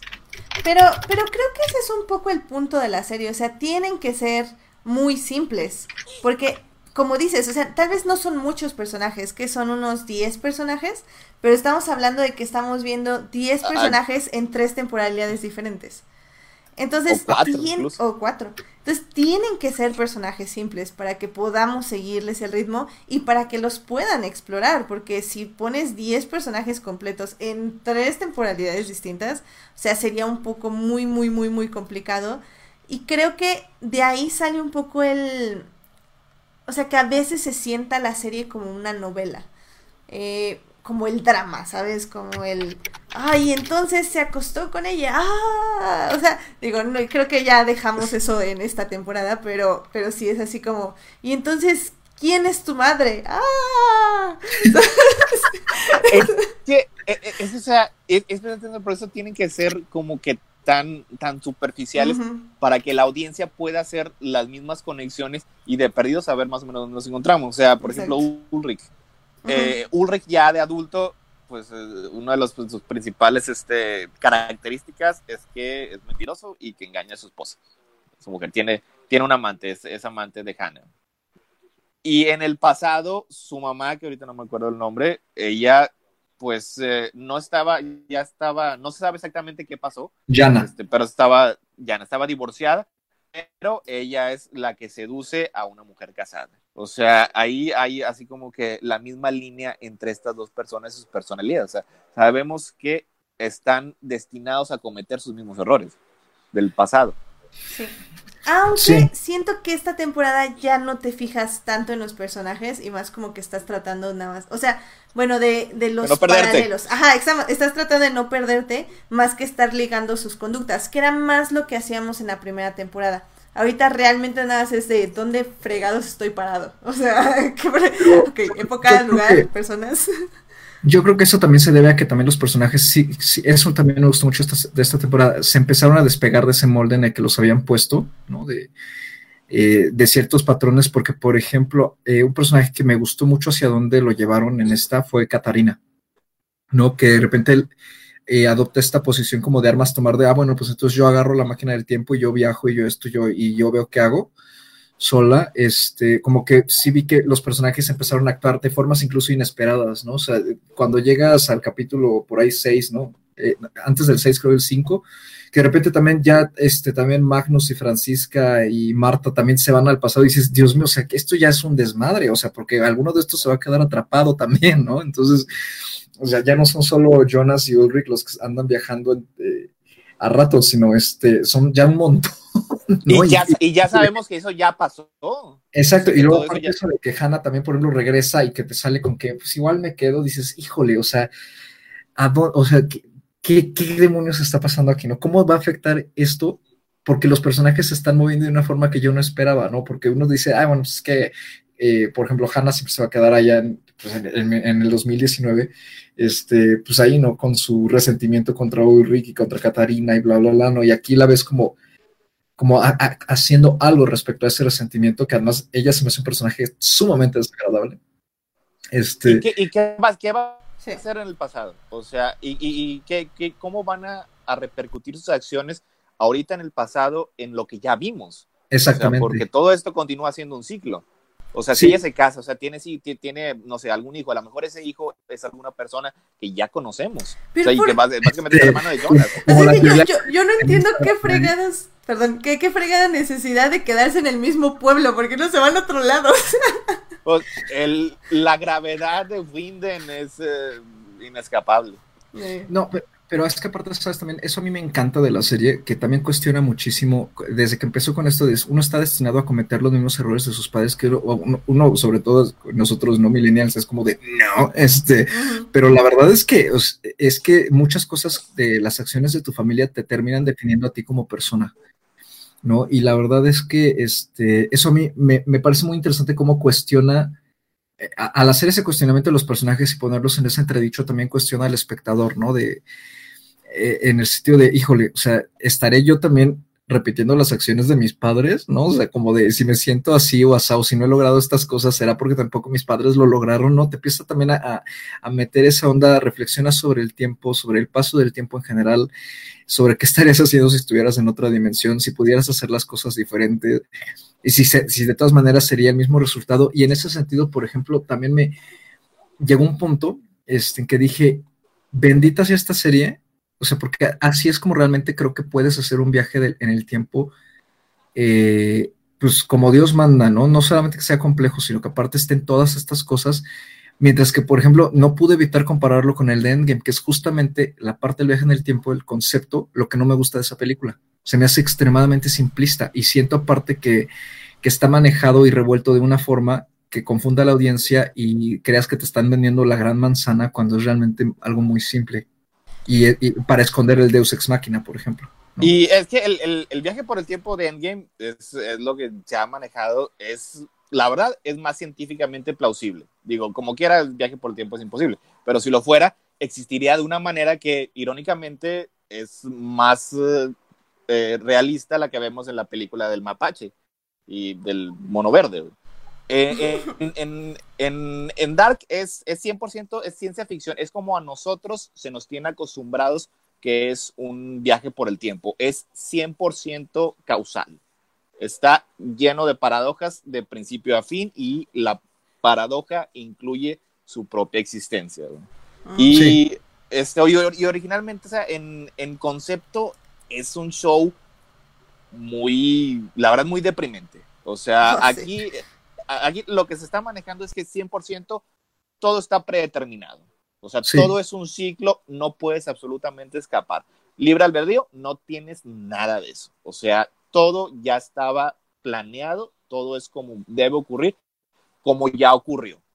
Sí, aunque trates de Este- evitarlo, eh, va a ocurrir. No puedes. O sea, no puedes. No O sea, puedes. Y de hecho, si, si, si, te- si intentas evitarlo, lo único que vas a hacer es precipitarlo, que es, Exacto. es- es las acciones de, de Jonas, de- del, del extraño, en los últimos capítulos de la segunda temporada. Así Sí. era, así era como estaba, pero el, el final de esta, de esta temporada, ya al introducir mundos alternos, tiene la capacidad de hacer que eso vuele en pedazos. Sí, este, justo Julia nos está preguntando si es como en 12 monos. Creo que sí. Sí, 12 monos sí juega Eh, con eso un poquito. 12 monos es también es 100% causal. Sí, Es, nada eh, más es- complícalo con otros 40 personajes y súbelo a cuatro épocas. Pero sí, es eso. Y digo, y creo que el final de, de, de esta temporada de Dark, siento que estábamos jugando ajedrez y de repente resultó que estábamos jugando este ajedrez este de Star Trek. Entonces como que tenía como otras tres pistas porque ahora ya metieron no solo viajes en el tiempo, sino este multi- multiversos, literal. O... Sí, yo Eso. también siento lo mismo, ¿no? Así Entonces así como- yo sabes que se me vino a la mente así como que dije, sí, yo también pensaba en un ajedrez, pero pensé que creo que en lugar de estar jugando el ajedrez tradicional, estaba jugando como el que el- esos ajedrez que hay en 3D, en tres pisos. Ajá, sí, como- esos, esos meros, esos meros. Ah. Sí. Sí, a mí me pareció un excelente cliffhanger, este, ¿no? Y aparte de que cada temporada está como enfocada en algo, ¿no? O sea, la primera es en, en dónde, este, esta es en cuándo, porque ya se mete de lleno con todos los las temporalidades y la siguiente va a ser en cuál, ¿no? Entonces eso me llama muchísimo la atención y la verdad es que creo que sí vale mucho la pena verla, sobre todo si uno es fan de la ciencia ficción y de la ciencia ficción así pesadita, ¿no? Este, eh, creo que se puede llevar una, una grata sorpresa y ya, igual simplemente por el hecho de tratar de desentrañar el misterio, ¿no? Que también muchas veces este, eso es algo, pues de cierta forma hasta medio básico, ¿no? De, la serie, de, de las series de este estilo, ¿no? Que, que sí, al final el chiste es que tú desentrañes junto con los personajes el misterio de qué demonios está pasando. Y también Si te ayuda. gustan los, los rompecabezas, ¿no? Exacto. Sí. También ayuda que ya dijeron que van a hacer tres temporadas. O sea, si me decías que van a hacer otras seis temporadas de esto, yo te diría, no, pues sabes qué. O sea, sí veo la que sigue, pero yo creo que ahí la dejo. No, De- ya no, no, no, puedo, no puedo ver cada temporada que se va añadiendo cada año. ¿no? O sea, Sí, no, no, no. O sea, que imagínate demasiado. cada temporada que fuera un multiverso diferente. No, yo Y creo que. de que también es cansado, o sea, yo terminé la segunda temporada con el cerebro frito, o sea, llegaba yo así como de, ya después del cuarto capítulo estás como de, ya, ya no entiendo nada, o sea, Creo- sí, Creo que pasa eso, o, por ejemplo, a mi papá ya le pasó que ella dijo, ay, ya, ya, esto ya es mucho choro. Y yo así como, no, no, o sea, sí, pero no, bueno. Y yo, sí, sí, esto es mucho choro, dame más, dame más. Dame más, dame más, efectivamente. sí, no, yo trataba de desentrañar y así como de, ya no, porque mi mamá también me preguntaba, ¿y cómo va la serie? Así de, no le entiendo, o sea, me está encantando, pero como no tengo idea de a dónde va, ni por qué, Sí. no entiendo, solo sé que estoy viendo así como en automático y me encanta. Sí, en automático con un árbol genealógico al lado, este, líneas de colores y los uniendo a medio mundo. Sí, y, cuando, y luego aparte cuando entra lo de la línea, lo de la línea genealógica de Charlotte, ahí fue cuando dije, no, ya, me explotó la. Oye, y e- eso yo me estaba, me estaba poniendo al corriente viendo la primera temporada y decía, Charlo, ¿quién es Charlo? Necesito, necesito que Wikipedia me, me refresque un poquito y ya entro a ver el de Charlotte. Y, y, y su, su hija es su mamá y yo, ¿cuándo pasó esto? Oye, entonces no, no, me- no, me- no me acuerdo de cuándo pasó esto. Ya, también he visto la segunda temporada, ya, ya no saben ni qué está ocurriendo en tu mente. Sí, de hecho, creo que tú, Carlos, me compartiste el árbol genealógico, ¿no? Y me dijiste, pero no lo veas porque hay spoilers. Y yo así como, "Mm, ok, entonces no lo veré, supongo. No, y aparte, el, el- y aparte la teoría que vimos en Instagram el otro día, ¿no? Que te etiqueté, Ajá. lo de Alexander, ¿no? De, de los apellidos y de cómo se... de- Ah, sí, no como de- manches. No, están muy cañones. Ti- Tienen, tienen mucho tiempo extra para estar analizando apellidos y la fregada. Es Ay, que, sí. es que el y personaje. crear todo un... Ajá, el, el personaje, el esposo de que está corriendo la planta nuclear, su apellido es la combinación de dos apellidos de otros dos personajes. Entonces De ya Neil piensan. es, Neil es Nilwald, que es la combinación de Nielsen y Can, Canwald. Canwall. Ajá, entonces Ajá, ya y- piensan que ahí hay algo. Y es curiosamente, el personaje de Alexander es el que menos conocemos. Exacto. No, sab- no sabemos de dónde viene, o sea, nada más apareció un día en Vinden y, le, y, y- y subió de rango, o sea, se casó con la persona adecuada. Mira, yo, mi teoría es que todos descienden de Adam, todos. Ay, Dios. De alguna manera u otra, de alguna manera u otra, o sea, todas las familias vienen de Adam. Y Adam no estoy seguro que sea este Jonas, yo digo que es Bartos. Ahí está mi, mi, mi- mi- O sea que le está mintiendo a. Jonas. que el que le está, sí, que le está mintiendo precisamente porque como está todo Mm. desfigurado, este lo puede, lo puede manipular. Sí, claro. Sí, Ya, también, también me hace falta eso. A mí también me llama mucho la atención el personaje de Bartosz, porque aparte que lo detesto, este, sí, es el que me he dado cuenta. Dije, este es el único personaje, creo que nos falta ver una, otra temporalidad de él, y nos la van a presentar a lo mejor hasta la siguiente temporada, y sí también, porque sí lo siento demasiado antagónico. Como para que nada más se quede en ese nivel de, ay, soy el, el exnovio amigo, el ex amigo, exnovio resentido. Y ya. Y a- además, este, por ejemplo, Noah tuvo mucho interés en él y los, los tuvo este, como que criando, y especialmente para darle un papel importante en el futuro. Sí. Wow, no, no lo había pensado así, pero sí, sí tienen razón, porque yo decía, no manches, o sea, creo que los, las partes más trágicas de esta, de esta serie es este Ulrich, que pues, la verdad sí está bien feo pues, cómo termina, y pues Jonas, que definitivamente es el, el típico, pues la típica persona que no puede salir de situaciones horribles que le van a pasar una y otra vez en diferentes temporalidades hasta que pues termine todo horrible, ¿no? Pero si no Digo, es porque así... es que todas sus, todas, este, todas sus acciones en esta temporada este, fueron guiadas cuidadosamente por Adam pa- para llevarlo específicamente a ese punto en la casa, para poder matar a Marta. güey. Ay, no Está bien, es bien triste. Está bien. Ay, que, sí. que a la- a- que- que a lo mejor ese, ese- ese es un punto en contra de la teoría de que Adam es alguien más que, que Jonas, o sea, porque sabía exactamente cuándo iba a pasar, sabía exactamente qué decirle y cómo, cómo guiarlo. Pero al final del día, bueno, sí, o sea, te puedes, puedes aprender todo eso con el paso. Ahora sí que el tiempo no es, no es un impedimento. Damn, no, pues sí, la Oye. verdad sí está cañón. Y otro punto muy importante, el ojo de Torben. ¿Qué pasó ahí? Estaban, nos iban a decir que había pasado con el ojo de Torben y no nos dijeron. El ojo de Torben, ¿cuál ojo de Torben? Hay, es eh, uno de los policías en la primera temporada traía el parche en el ojo. Ah, sí, sí, sí, sí. Y en, en, en la segunda temporada ya trae algo permanente, como que perdió el ojo de alguna manera. Sí. Y creo que eh, cuando iba manejando, no me acuerdo si era con Charlotte Sí, sí, sí. o, o con alguien, le preguntó, ¿y qué te pasó con el ojo? Ah, sí, mira, lo que pasó es, oh, no, mira, está ocurriendo esto, tenemos que cambiar esta escena, güey. Y vamos a dejar a la audiencia preguntándonos qué pasó con mi ojo. Sí, es cierto, Puede sí es ser, cierto. es- ese, ese puede ser la clave, la piedra roseta para desentrañar el misterio de Dark. La, la verdad como que lo di por sentado que lo habían dicho en algún punto, pero yo no me enteré. Chale, es que sí, sí está, sí, sí es una serie complicada. Creo que, o sea, como ya conclusión, este, la verdad es que creo que es una serie que vale la pena, sobre todo si quieren ver como algo un poquito más complicado. Sí tiene muchísimo drama, o sea, agárrense al drama, pero como decimos, es drama, ciencia ficción, de la chida, de la que van a tener en su pared un rompecabezas con hilos y con caras de muchos alemanes y van a estar uniéndolos, entonces está padre y creo que creo que en este caso, por ejemplo, sí me hubiera gustado que esta serie se estrenara semanalmente porque creo que hubiera disfrutado muchísimo más las teorías en Twitter a justamente te- crear estos espacios que son como cerrados se podría decir porque o sea sí somos tres personas hablando de una serie pero no es como pues bueno voy a decir Game of Thrones donde todo mundo cooperaba para las teorías o sea realmente ahorita sí tendría que meterme y buscar esas teorías y buscar a la gente que está dando las teorías y que está interactuando y creo que se me hace un poquito más complicado sobre todo pues si no no eres de redes sociales entonces, digo, es, es una gran serie, creo que deberían verla si la recomiendo. No les súper mega recomiendo, pero si les gustan estos asuntos, esta es su serie Dark, definitivamente. Este, no sé, Héctor, ¿tú tengas alguna conclusión? Este, de hecho estuvo, este, fue, estuvo muy acertado lo que dijo este Carlos eh, al iniciar. Yo eh, se le recomendaría si son el tipo de personas que le gustan las cosas complicadas, que le gustan este, los rompecabezas, los acertijos, eh, precisamente, o, el ajedrez, o, todo eso, es, es posible que sea la audiencia meta de Dark.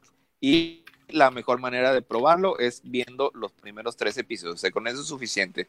Si encuentran algo que les interese, yo creo que se van a quedar bien picados. Y agárrense porque cada vez se va a poner más complicada, se va a poner más loca, va a llevar todos los clichés, este, muchos de los conceptos que conocemos de historias de viaje por el tiempo, a, en ocasiones a sus límites. Y eso le va les va a hacer que le den ganas de, hacer sus propios árboles genealógicos y de hacer sus propias líneas temporales, sus propios, sus propios Excel, porque yo quiero saber exactamente cuál ha sido la línea de tiempo de esa maldita máquina. sí, es una, es una buena pregunta, definitivamente. Carlos, ¿tú tienes alguna conclusión? Eh, no, pues igual que Héctor, o sea, creo que, y, lo mismo, reafirmo lo que dije hace rato iniciando, este, o sea, sí creo que es una serie que, que, que, está destinada a cierto tipo de público este, y a la que hay que tenerle paciencia. Eh, lo digo sobre todo porque sí han habido varias personas que otra vez, ¿no? Este, me, la están intentando apenas y me han dicho, es que, o sea, nomás no le agarro, o sea, me, me cuesta mucho trabajo.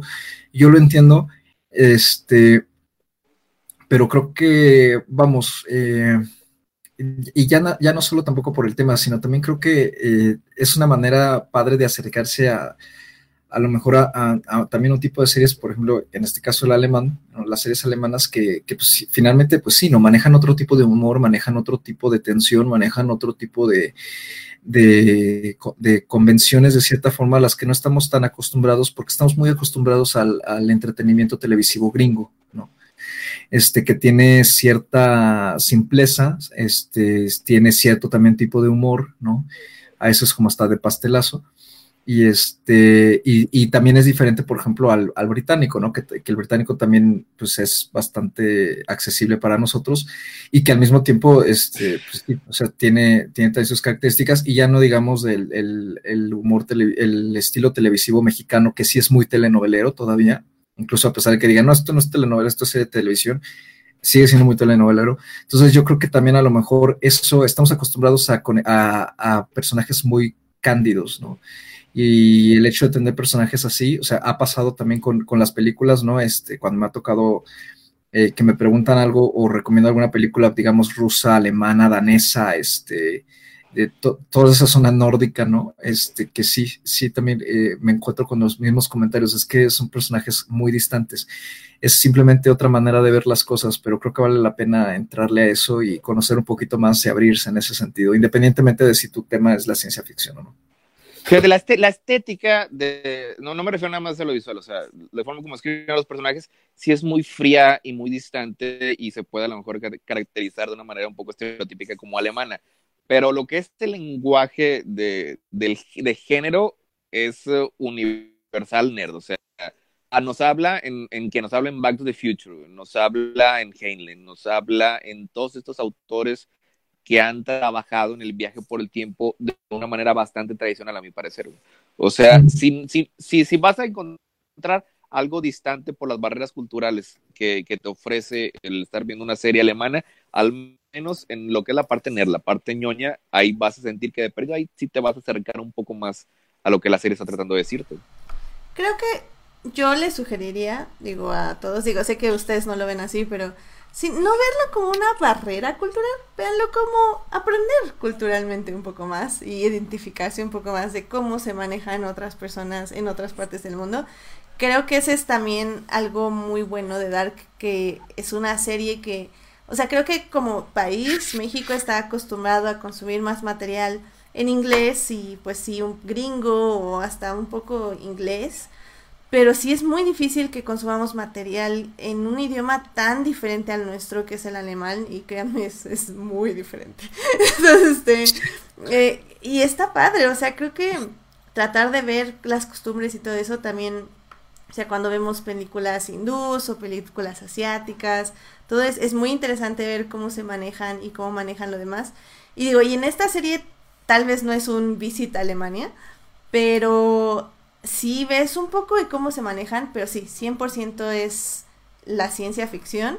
Entonces no, no lo vean como un impedimento, véanlo como un extra, definitivamente. Aunque también diría que no es demasiado este diferente, o sea, Ah, sí, no, no es tan diferente, no no es tan diferente a Twin Peaks, güey, no es tan diferente incluso a, a Riverdale, o sea, es una serie distinta, pero el, el propósito es muy similar, o sea, Ujú. el- los ciclos, el estar repitiendo los errores de tus padres está ahí presente.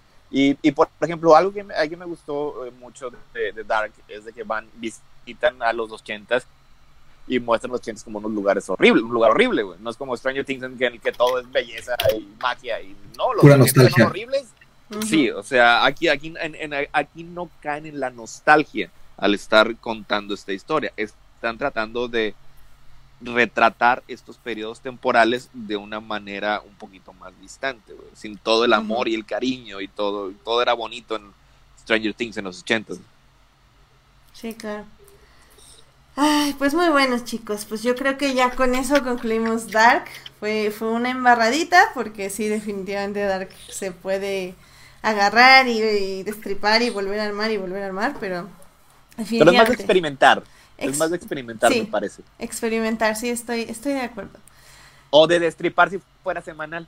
Eso sí, Sí. estoy de acuerdo, porque eh, eh, hay veces que he estado viendo un episodio y estoy segura, sí, mira, estoy seguro, este personaje es en realidad este otro también el futuro. güey. Y pues no, no puedes ir al internet y después regodearte porque ya todo el mundo lo sabe y ya la vio. Exactamente, tú eres el único que va atrás. O al revés, vas adelante y entonces como, ah, spoiler, entonces como, "Oh, chido". Sí, o sea. Sí, creo que sí, Dark sí funcionaría semanalmente, pero bueno, tal vez nunca lo sabremos. Tal vez Netflix la mande semanalmente el próximo año, pero no creo. bueno, pues Eh, este, probablemente eh, eh, eh, nada más este creo que la, ter- la tercera temporada pues ojalá se, se estrene en junio 29 no del 2020 Sí. que es, el- es la fecha importante que, que se maneja en el show cuando Yo- inicia el siguiente ciclo yo creo que 100% sí, o sea, no, no creo que sea Netflix y den una fecha random así, nada más por el gusto de darla. O sea, la, sí. la tienen o sea la tienen así como que en charola de plata o sea Sí. no pueden fallarnos con eso Sí, no, no, así que sí, ya saben, la, la tienen tiempo, tienen bastantes meses, más de ocho meses para ponerse al día. Y sí, o sea, Dark, eh, yo sugeriría, o sea, si la quieren ver ahorita, veanla ahorita, definitivamente. Pero yo creo que si la ven por ahí de mayo, junio, para que estén fresquitos, tampoco, está, no, tampoco sería mala idea. Y así se tienen que ahorrar resúmenes y recapitulaciones de la serie. Pero bueno. Am, oye, Alberto, dicen, ahí pregunta en el chat que dicen que si todos acá somos millennials. ¿Todos acá somos millennials? Eso, sí, no sé, te es pregunta. Supongo que sí. ¿Cómo que supones que sí, Alberto? Supongo porque se ve muy joven, por ejemplo. Y Héctor no lo conozco. Eh, pues yo depende, depende de eh, el- algunas categorizaciones. Yo soy del 80. Algunos, algunas definiciones cubren hasta el 80, otras no. O sea, soy como, vamos a decir 50% millennial. Perfecto. Carlos sí es millennial. Sí, Car- Sí. Carlos sí, sí es. Y 100%. prefiero ser millennial a ser generación Z. O sea, todo lo que le atri- todo lo que le achagan a los millennials es realmente lo que sufre la generación Z. Eso es algo que sí me Oh, no, no, no, no te vas a Oye, mira, convertir ya- en un abuelito millennial rata. Ya, ya, o sea, ya los millennials ya cayeron también los, los, los vicios de las siguientes generaciones. Le están echando la culpa a la que sigue. Sí, No no. No, no, no, Carlos, tienes que ver las, generaciones, euforia. las generaciones, o sea, las generaciones anteriores nos decían que, que esta generación éramos todos unos flojos, que fueron para nada. porque Exacto. En sus tiempos, en sus tiempos iban a la escuela caminando, no en carro.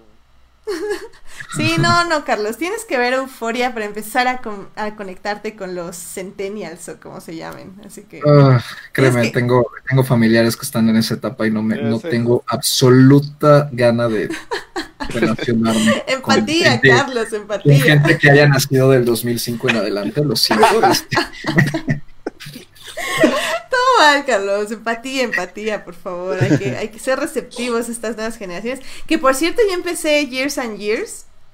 Y, digo, ahí hay varias cosas de los centennials que también se ven interesantes, ah, pero... nada más con mencionar Years and Years vas a poner feliz a varios miembros del cast de Crónicas del Mundo. De hecho, de hecho por, ustedes le empecé a ver y también ya estoy viendo Fleabag, entonces sí, ahí hay, una invitación que hice y que pienso cumplir, así que ahí voy, ahí voy. Y yo creo que sí la acabo en este mes o algo así. ok. Muy bien, pues, pues con esto creo que ya nos podemos ir a cine para que vean que Alberto sigue con nosotros, porque sí sigue aquí con nosotros.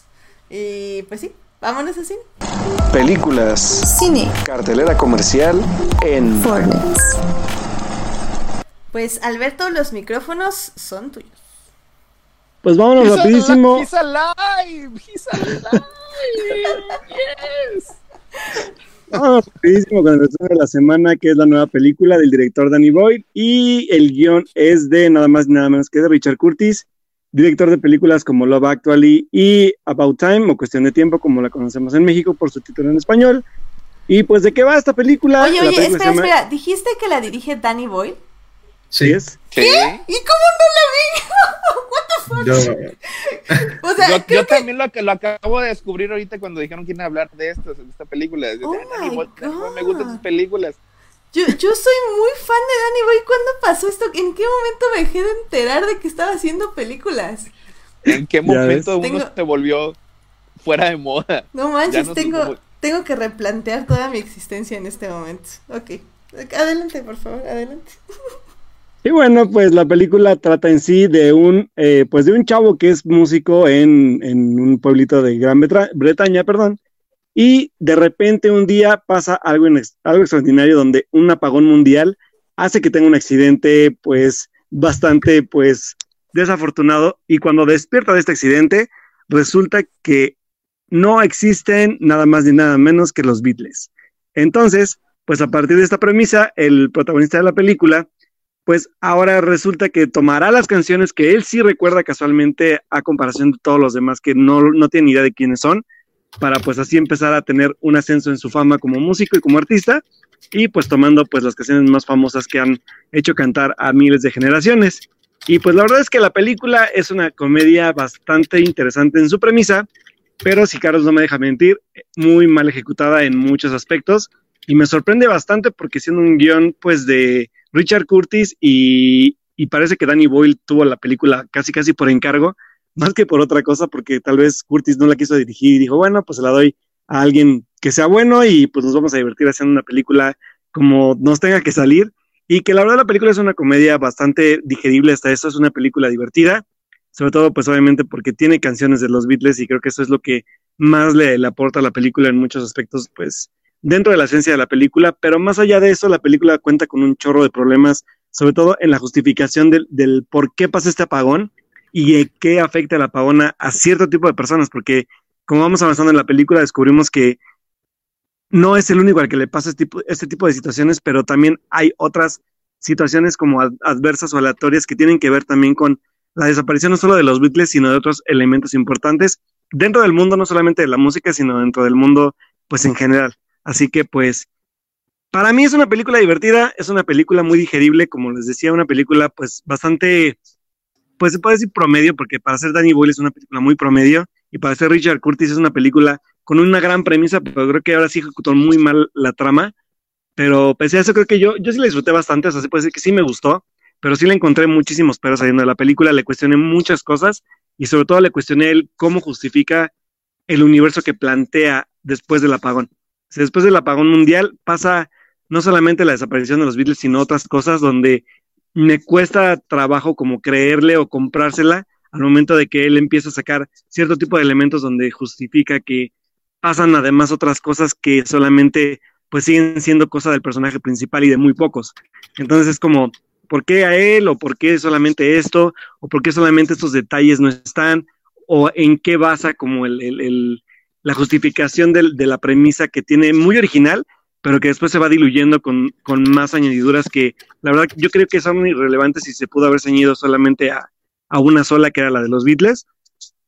Pero bueno, a final de cuentas creo que la película tiene sus, sus momentos interesantes, sus momentos musicales bastante buenos.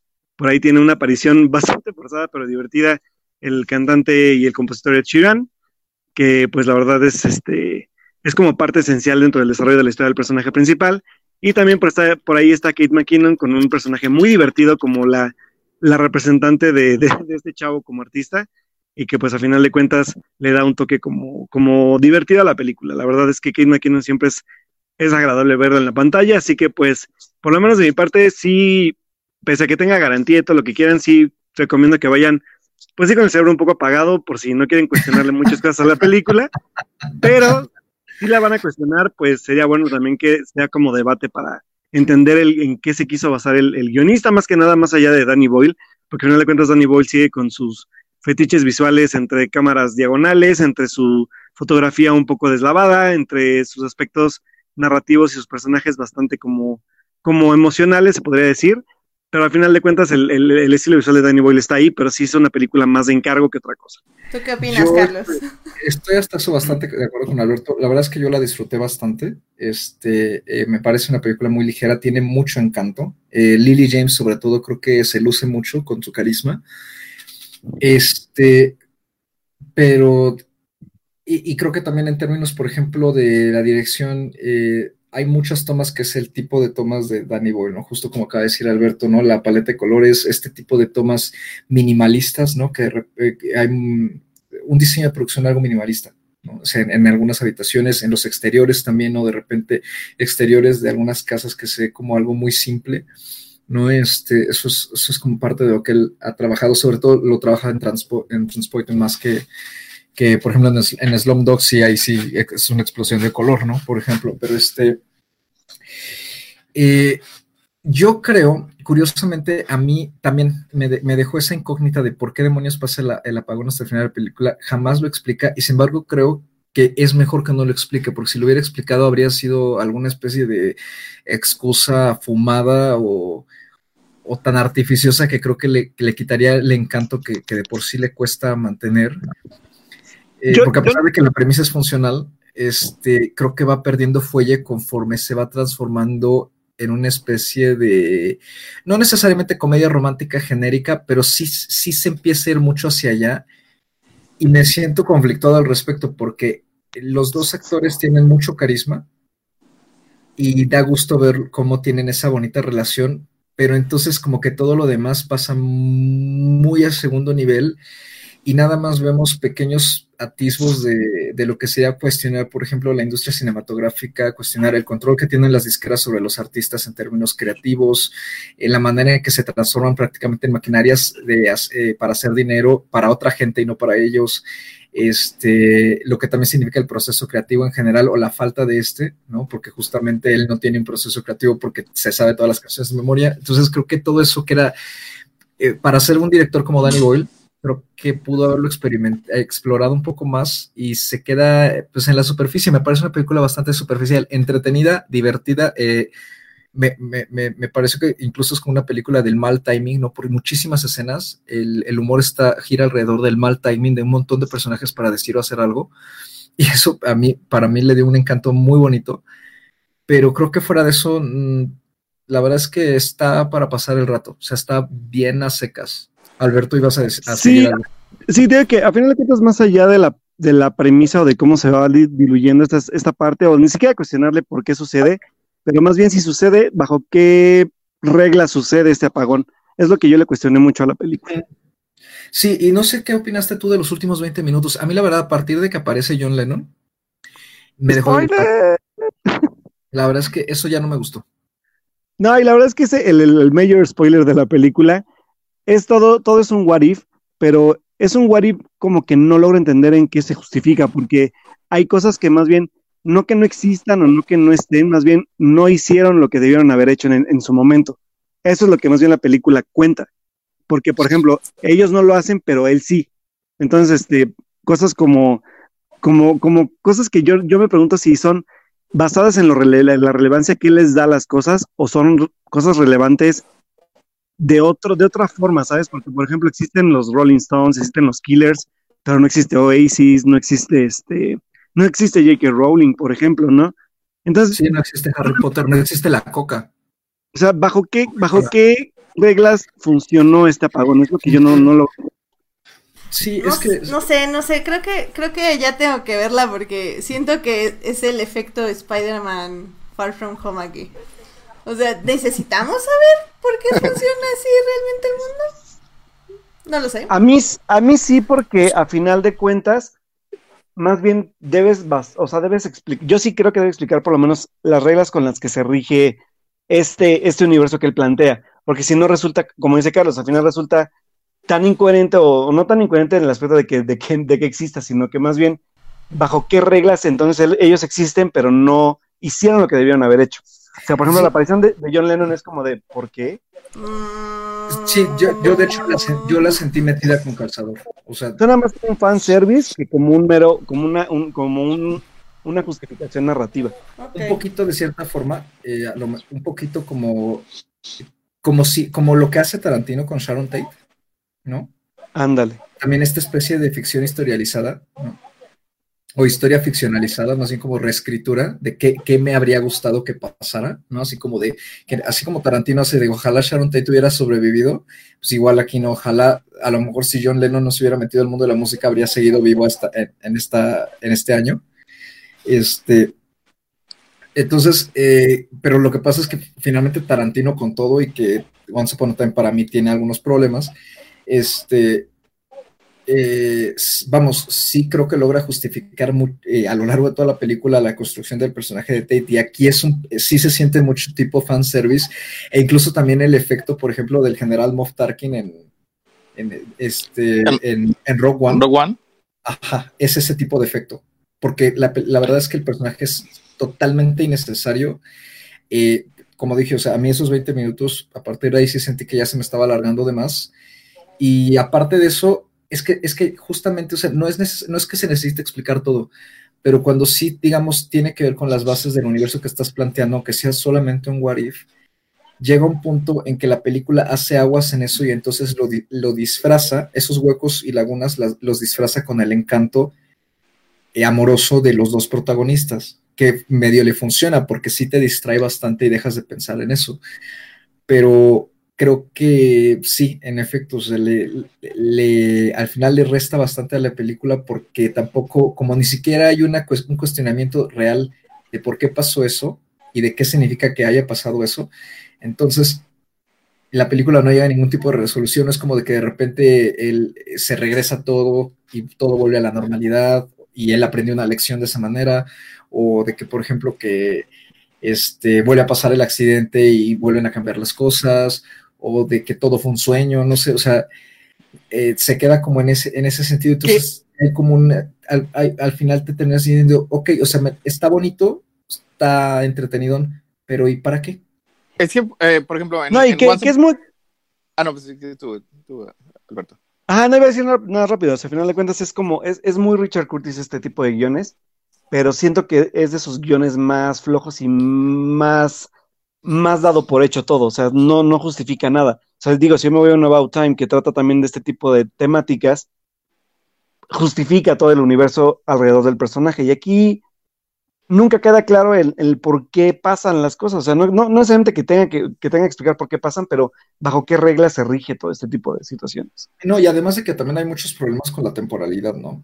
Claro. Sí, un momento en que de repente dije, a ver, a ver, a ver, con esto de que viaja a Liverpool y a Los Ángeles como si estuviera una a la vuelta de la esquina de la otra. Viaje en mapa. Ajá, sí, yo también de repente siempre hubo un momento que dije, ¿cuántos días? O sea, parece que han pasado dos días, dos, tres días, ¿no? Por ejemplo, cuando se vuelve a encontrar con, con Ellie, ¿no? Y que le dice, es que ya ha pasado muchísimo tiempo y eres una persona totalmente diferente. Y dices, o sea, a ver, ¿cuánto tiempo ha pasado en que la ha estado grabando? Habían dicho que hasta el viernes, o sea, es como una semana. Y, y actúan como si hubiera pasado un mes o Mm, tres. Más. Ajá. Ajá, eso está muy, muy extraño. Y a mí poco a poco me fue como sacando del encanto que la película me construyó como medio durante la primera hora. ¿No? Entonces, este, sí, o sea, creo que eso le, le termina restando puntos y pues no pasa de la película buena onda, ¿no? Y, y bonita. Pues sí. Muy bien. Pues, digo, este. yo sí la quiero ver, pero digo, Danny Boyle. Este. o sea, creo que es un es una moneda al aire. O sea, a mí, por ejemplo, no me gustó Slumdog Millionaire.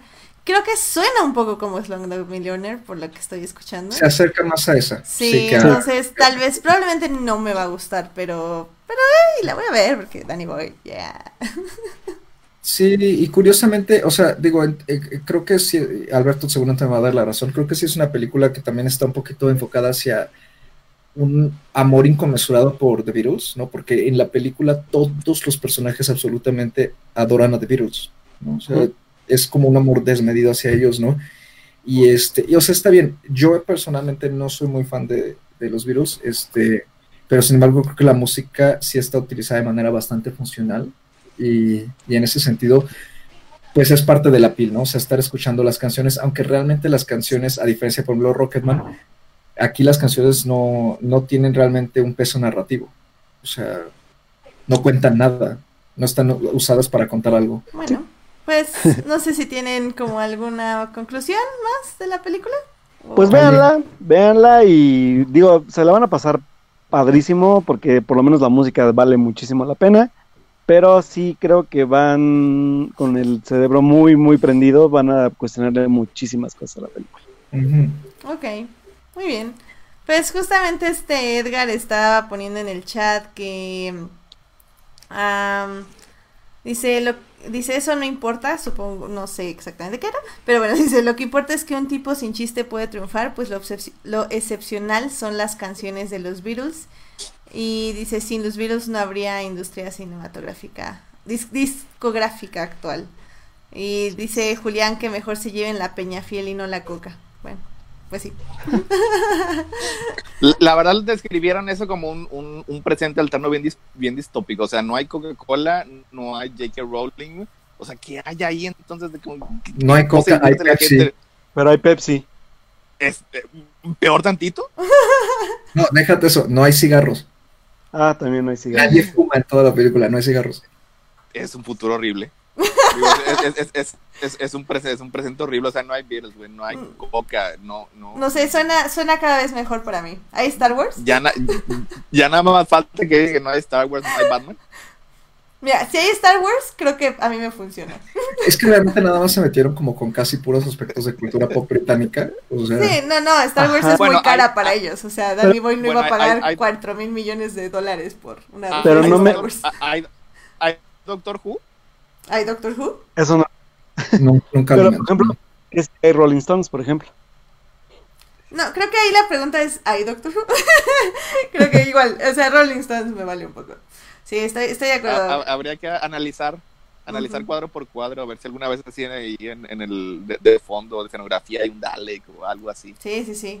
Sí, porque los británicos sin Doctor Who, pues no. O sea, ¿cómo? No, no funciona. O sea, no. Aparte, de hecho, eh, ahora para la que va a salir de, de los zombies de Yarmush, pues se supone que básicamente fue Adam Driver el que les pudo conseguir la referencia a Star Wars. Así que, si no, Disney no, no por- está dando así fácil. a Ah, ya aparece de- Beckett. Dead Don't Die ya está disponible en sus plataformas alternativas más cercanas. ¿Cuál? De Dead Don't Die. Ya está, pero, pero buena calidad. Buena Sí. calidad. Así, Sí, chida, porque chida, chida. tristemente te voy a decir algo, Edith, pero por lo visto perdió su fecha de distribución. Ah, la friega. No, pues Porque ya, no le ido muy bien. Déjame la anoto de una vez. Porque ya voy a hacer maratón de cine, entonces sería creo que una buena una buena adición a mi maratón de cine de terror. Eh, muy bien. Digo que no va a ser cine de terror en sí esa película, pero bueno, creo que es una buena adición. En fin, bueno, pues creo que este pues ya los oyeron, vean, vayan al cine. Creo que esta semana realmente no va a haber mucho. Eh, bueno, no ha habido mucho en el cine últimamente. Carlos No, va a ¿cómo decir no? que sí, efectivamente. pero es que tú ¿Cómo te ves toda la cartelera, Carlos. Tú eres muy pro, pero, pero pueden escuchar a Carlos en plano secuencia y van a ver que efectivamente yo estoy muy equivocada y que hay mucho cine en el cine. ¿O no, Carlos? Eh, quizá no hay tanto, tanto, tanto, pero sí, sí hay. O sea, está High Life. Vayan a ver High Life, por, Ah, esa sí la quiero ver. Sí, sí, sí. Vayan a ver High Life este, y, y, y quítense la idea ya obsoleta. Dejen de relacionar a Robert Pattinson con Crepúsculo, por favor. O sea, hay fácil 10 películas excelentes en las que sale él y Crepúsculo no está en, esas 10. O sea, de verdad, alejen a Pattinson de eso porque le hace mucho daño. O sea, me ha tocado que digo, es, ¿con quién es Highlight con Robert Pattinson? Ah, el Crepúsculo, no. O sea, no, de verdad, quítense esa, esa idea de la cabeza. Está Diamantino también, que Alberto puede cantarles y llorarles maravillas de, de la experiencia que tuvimos cuando, cuando la vimos en Morelia, ¿no? Estábamos Bien. drogadísimos. Este, es, es, un, es una montaña rusa psicodélica muy divertida. Está también este. eh, bueno, está obviamente Tarantino. O sea, sí, sí hay cine, nada más hay que buscarlo con un poquito más de, de lupa, porque pues sí, ya acabó el verano, pero hay buenas cosas. De verdad, échenle un ojito a la cartelera. Oye, este, Robert Pattinson va a estelarizar eh, Tenet con de, de, de Christopher Nolan.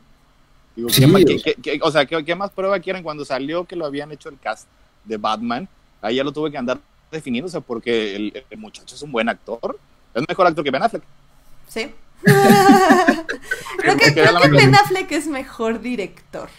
Sí, Ben- el- los talentos de Ben Affleck están definitivamente detrás de las cámaras. Sí. O sea, director, escritor, lo que tú quieras, actor, pues bueno, es pasable. Digo, se puede, así va a ser una, una cara de constipado para como Batman. Le cuando sale, trabaja con alguien, que- con, con alguien que le quiere poner ganas a dirigirlo, ¿no? Ujú. Pe- Pero Robert Pattinson a mí se me hace que es un actor bastante talentoso. Sí, Y nada sí. más este, su, su, su letra escarlata es que salió hace 10 años en unas películas que no fueron particularmente buenas. Es, es bastante injusto, como estaba diciendo ahorita Carlos. Y que le Sí. dejaron un buen billete, digo yo espero. Y que ya, ya con eso, precisamente o sea, con eso ya, lo- ya puede elegir los proyectos en su carrera y ya ha hecho muy buenas elecciones. Exacto. Sí, sí, sí. Pueden empezar con Cronenberg si quieren. Bueno, hashtag Robert Pattinson, good Batman. Sí, sí. Y si no lo creen, échense Good Time. De verdad, es cortita Uh, y no se van a repetir. Good time, perfecto. Y sí, esta, esta de Hive Life. ¿Cuándo, ¿Cuándo se estrenó aquí en México? El viernes pasado, Ah, el viernes pasado. mm. 30. Sí, yo sí la quería ver, pero, pero la vida. Creo que sí, como, como dice Julián en el chat, soy, soy muy mala ahorita con películas. Creo que soy 100% series.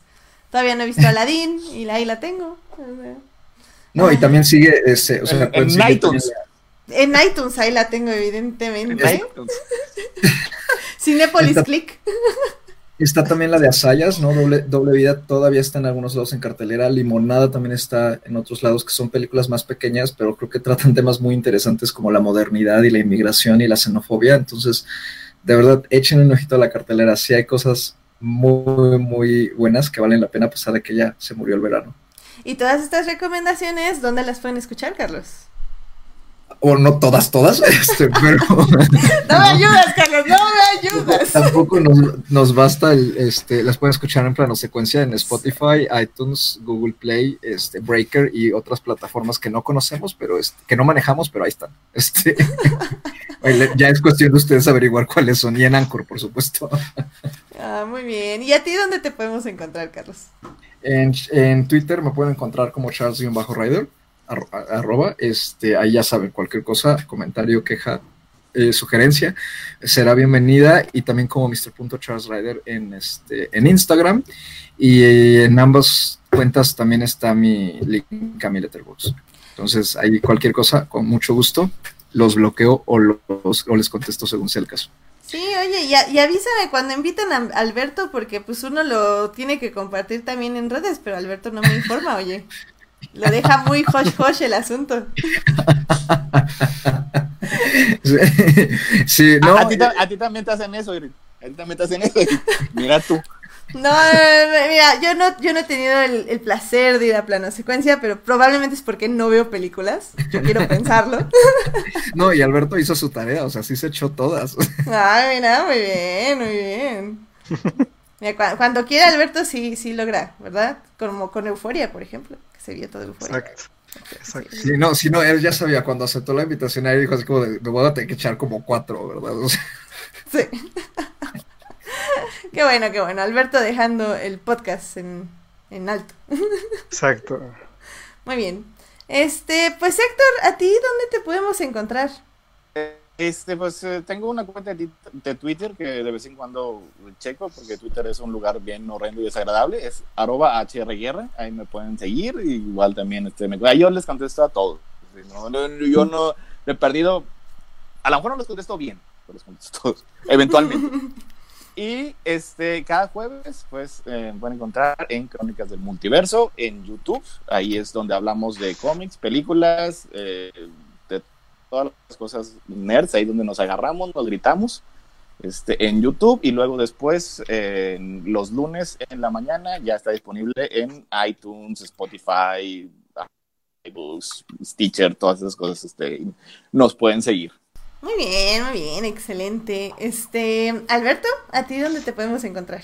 Pues chicos, a mí me pueden encontrar en Twitter como Alberto Molina con doble O Molina y en Instagram como Alberto-Molina igual con doble O para que pues podamos ahí platicar, comentar cualquier cosa y mentarnos si quieren sobre Star Wars. Así que pues un, un placer volver a tener a Héctor por acá y Carlos pues bienvenido de nuevo. Muchísimas gracias, de verdad. Ya vamos a poner una tienda de campaña aquí para estar siempre disponible. Eso, esa, esa es este actitud Julio Falange, que, que siempre me reclama que no lo invitamos lo suficiente. Eh, ahorita, ahorita, sí estaba así como, como, como, niño en un cuento de Charles Dickens, así de que están así afuera, está, está toda la familia entra celebrando y está en la ventana. Y como que, me, no, no, me invita, no me invita, está, está nevando y está lloviendo. Un saludo a Julio. Sí, saludos. Prometo que ya pronto te invitaremos. Deja, deja ver cómo anda la agenda. y también Uriel creo que ya también nos estaba echando pedradas, entonces. Los, sí. los, dos, los dos estaban así como, este, estaban todos los dos, oye, ya habían venido como cuatro, cuatro o cinco veces, yo es la segunda vez que vengo, pero no, no, tienen llenadera ese ¿no? Sí, oye, eso, eso tienes, un punto ahí, ¿eh? Tienes un punto ahí. Sí, sí, ellos han venido más veces que tú. Y de hecho... Han, han venido más veces, sí. Y con Uriel tengo pendiente esa batalla del doblaje. Ya la vamos a programar para este mes, vas a ver, porque con en honor al y ahí, ahí, ta, bueno. ahí también se quiere unir Falange. Pero sí, sí, sí, y él creo que va a estar de mi equipo, así que sería, sería un muy buen agarrón que tendríamos que tener muy controlado, pero estaría muy interesante. Tu, equipo, tu equipo es antidoblaje, ¿va? Sí, mi equipo es antidoblaje. Sí, sí, Ay, sí. ese, ese, ese, ese es el equipo al que pertenezco. Es el equipo al que pertenezco yo también. Yes. Eso es todo, eso es todo. Alberto, no sé, creo que tú vas a ser el moderador, Alberto, o tienes un equipo ahí. Ay, es que me gusta el doblaje, pero depende de la ocasión. Pero sí, soy más también de ver películas con su idioma original, la verdad. Ah, muy bien. Sí, entonces seríamos Sí. Toyomi, Uriel contra todos los demás. No, Uriel está, está este, el bote está entrenando cada semana, va, va a la sierra y se la sube corriendo, así como, como Rocky, Rocky 4, el que está, el que está en, en, en Siberia, Sí, sí. corre en la nieve así para estar, para estar preparado, tiene todo su se, se levanta con Eye of the Tiger. Eh, Adoro el doblaje, adoro el doblaje. Eye of the Tiger en español. el, el ojo del El ojo del tigre. Ro- Rocco Balboa, en español. Exactamente. Silvestre, exactamente. Silvestre, Silvestre, Silvestre Stallone. Silvestre Stallone. Sil- Silvestre Calzone, como en. Los Padrinos Mágicos. Ándale, ándale. Ay, Dios, pero bueno, muy bien. A mí me pueden encontrar en HT Idea, donde básicamente, si ahorita en este momento entran, estoy reaccionando a todo el, el, el este el momento que les dije de esta chica Mar que está posteando su reseña de Last Jedi. Ya Ryan Johnson dijo que ya está viendo su thread de Last Jedi y la verdad es que está bien bonito. No manches, gritó en las partes que tenía que gritar y... No, no, no, amo, amo a esa Y- chava, nos está dando Y, en serio y mucho lloró, luz. lloró cuando debía llorar. Lloró cuando debía de llorar, o sea, no, no, no. Excelente. No, en serio, excelente, como está bien ser. padre. Sí, sí, sí, cómo reacciona Luke, cómo reacciona Leia, cómo reacciona a Ben y a Rey. No, no, no, es lo máximo. Me, me, me encantó cómo evaluó de las Jedi y la amó efectivamente. Eh, ya le estamos pidiendo que reseñe solo y otras reseñas, entonces a ver, a ver qué sigue, pero en serio, síganla. Creo que es un poco difícil leer sus tweets porque son muchísimos, yo creo que por película está posteando unos 50, 60 tweets, pero son rápidos de leer, o sea, son reacciones en el momento. Pero sí, léanla. Y bueno, eh, también voy a estar poniendo eh, mis quotes de las Jedi y ya voy a empezar a leer el libro de Jason Fry. Entonces estoy muy emocionada porque es de las Jedi y sé que hay muchas cosas que leer ahí porque lo han dicho las de Skytalkers, entonces estoy muy emocionada. Entonces ahí, ahí me van a poder leer en mi Twitter. Bueno, pues muchísimas gracias a quienes nos acompañaron en vivo en esta transmisión. Muchísimas, muchísimas gracias, una, por esperarnos la hora que llegamos tarde y por también quedarse hasta el final. O sea, los amamos, ya saben. Muchísimas gracias. Eh, esperemos que no vuelva a pasar, pero bueno, si vuelve a pasar, pues les avisamos. Em, Muchas gracias a Julián García, que estuvo en el chat. Monse Bernal también estuvo un ratito con nosotros. También estuvo Julio de Crónicas, que ahí estuvo igual como dice Héctor en la ventana pegando. Estaba en la ventana, sí. Lo queremos mucho también. Este, Amra estuvo por allí. Edgar Pérez, eh, Uriel Botello también estuvo ahí tocando igual en la ventana. Siento que por qué no le invitamos. Ay, Dios, también. Y creo que ya, ya estuvieron los que estuvieron en vivo en el chat. También muchísimas gracias a quienes nos oyen durante la semana en Heartis, Spotify y en iTunes. Recuerden que este programa estará disponible ahí a partir del miércoles en la noche. El próximo lunes a las 9.30 de la noche, ahora sí, no tengo idea de qué hablaremos, pero probablemente serán de cosas muy interesantes. Probablemente será de Star Wars. Probablemente será de las Jedi, porque ya lo voy a acabar, entonces. De las Jedi Modern, ¿no? Ese es, el que sigue. Yo creo que sí. ¿Tú, qué opinas, Alberto? ¿De qué vamos? no tengo idea. Así que descúbranlo con nosotros el próximo lunes de qué vamos a hablar. Tal vez es ese programa de doblaje, no lo sabemos. De It. ¿Qué pasó? De It. ¿De It? Ah, ¿ya se estrena It? Es It se estrena. Ay, Dios, mira, mi hermana me quiere llevar pero la verdad es que soy una gallina gigante, entonces no sé si pueda verla en el cine. mi, mi, mi, este, mi salud mental no sé si me lo permita, pero probablemente sí la voy a ir a ver, no sé. Eh, esa sí la estamos esperando, yo creo que la vamos a comentar en, Crónicas. Esta semana, no, esta semana vamos a hablar de Once Upon a Time en Hollywood, por si este, nos quieren sintonizar, y la otra semana probablemente nos aventaremos It. Mm, muy bien, muy bien. Sí, pues sí, bueno, pues ahí, ya escucharon de qué van a hablar en Crónicas, de qué vamos a hablar nosotros, o sea, quién sabe. Y pues así vamos a estar esta semana. pues muchísimas gracias Héctor, Carlos, por acompañarnos en este programa. Nos la pasamos muy, muy bien. Así que hablando de una serie complicada, pero tratamos de explorarlo un poquito. Muchísimas gracias por venir y sobre todo, muchísimas gracias por venir a esta hora. Yo sé que Héctor no le molesta, pero, pero tú, Carlos. Apenas, voy empezando, estoy calentando motores, mira, ya tengo más energía. Sí, o sea, como a esta hora ya empiezan transmisiones, ¿no? 12.40. pero no, muchísimas gracias. Sí, no, pero muchísimas gracias por, por la flexibilidad. No, no hay problema. Y no, y no, empiezan 12.40, o sea, nadie engañan. Eh, eh, intentamos, intentamos iniciar a las 12, no siempre, y de hecho es lo que nos ha molestado porque ya vemos tres semanas en las que estamos ya todos listos y preparados, pero pues desde que, tuvimos el problema con Hangas que nos lo cancelaron, los, los, las alternativas nos han dado problemas y hemos iniciado un poquito más tarde. Ah, bueno, está bien, no se puede evitar. bueno, pues muchas gracias a todos por acompañarnos. Nos vemos la próxima semana. Cuídense, gracias. Adiós Alberto, adiós Carlos, adiós Héctor. Cuídense. Nos vemos.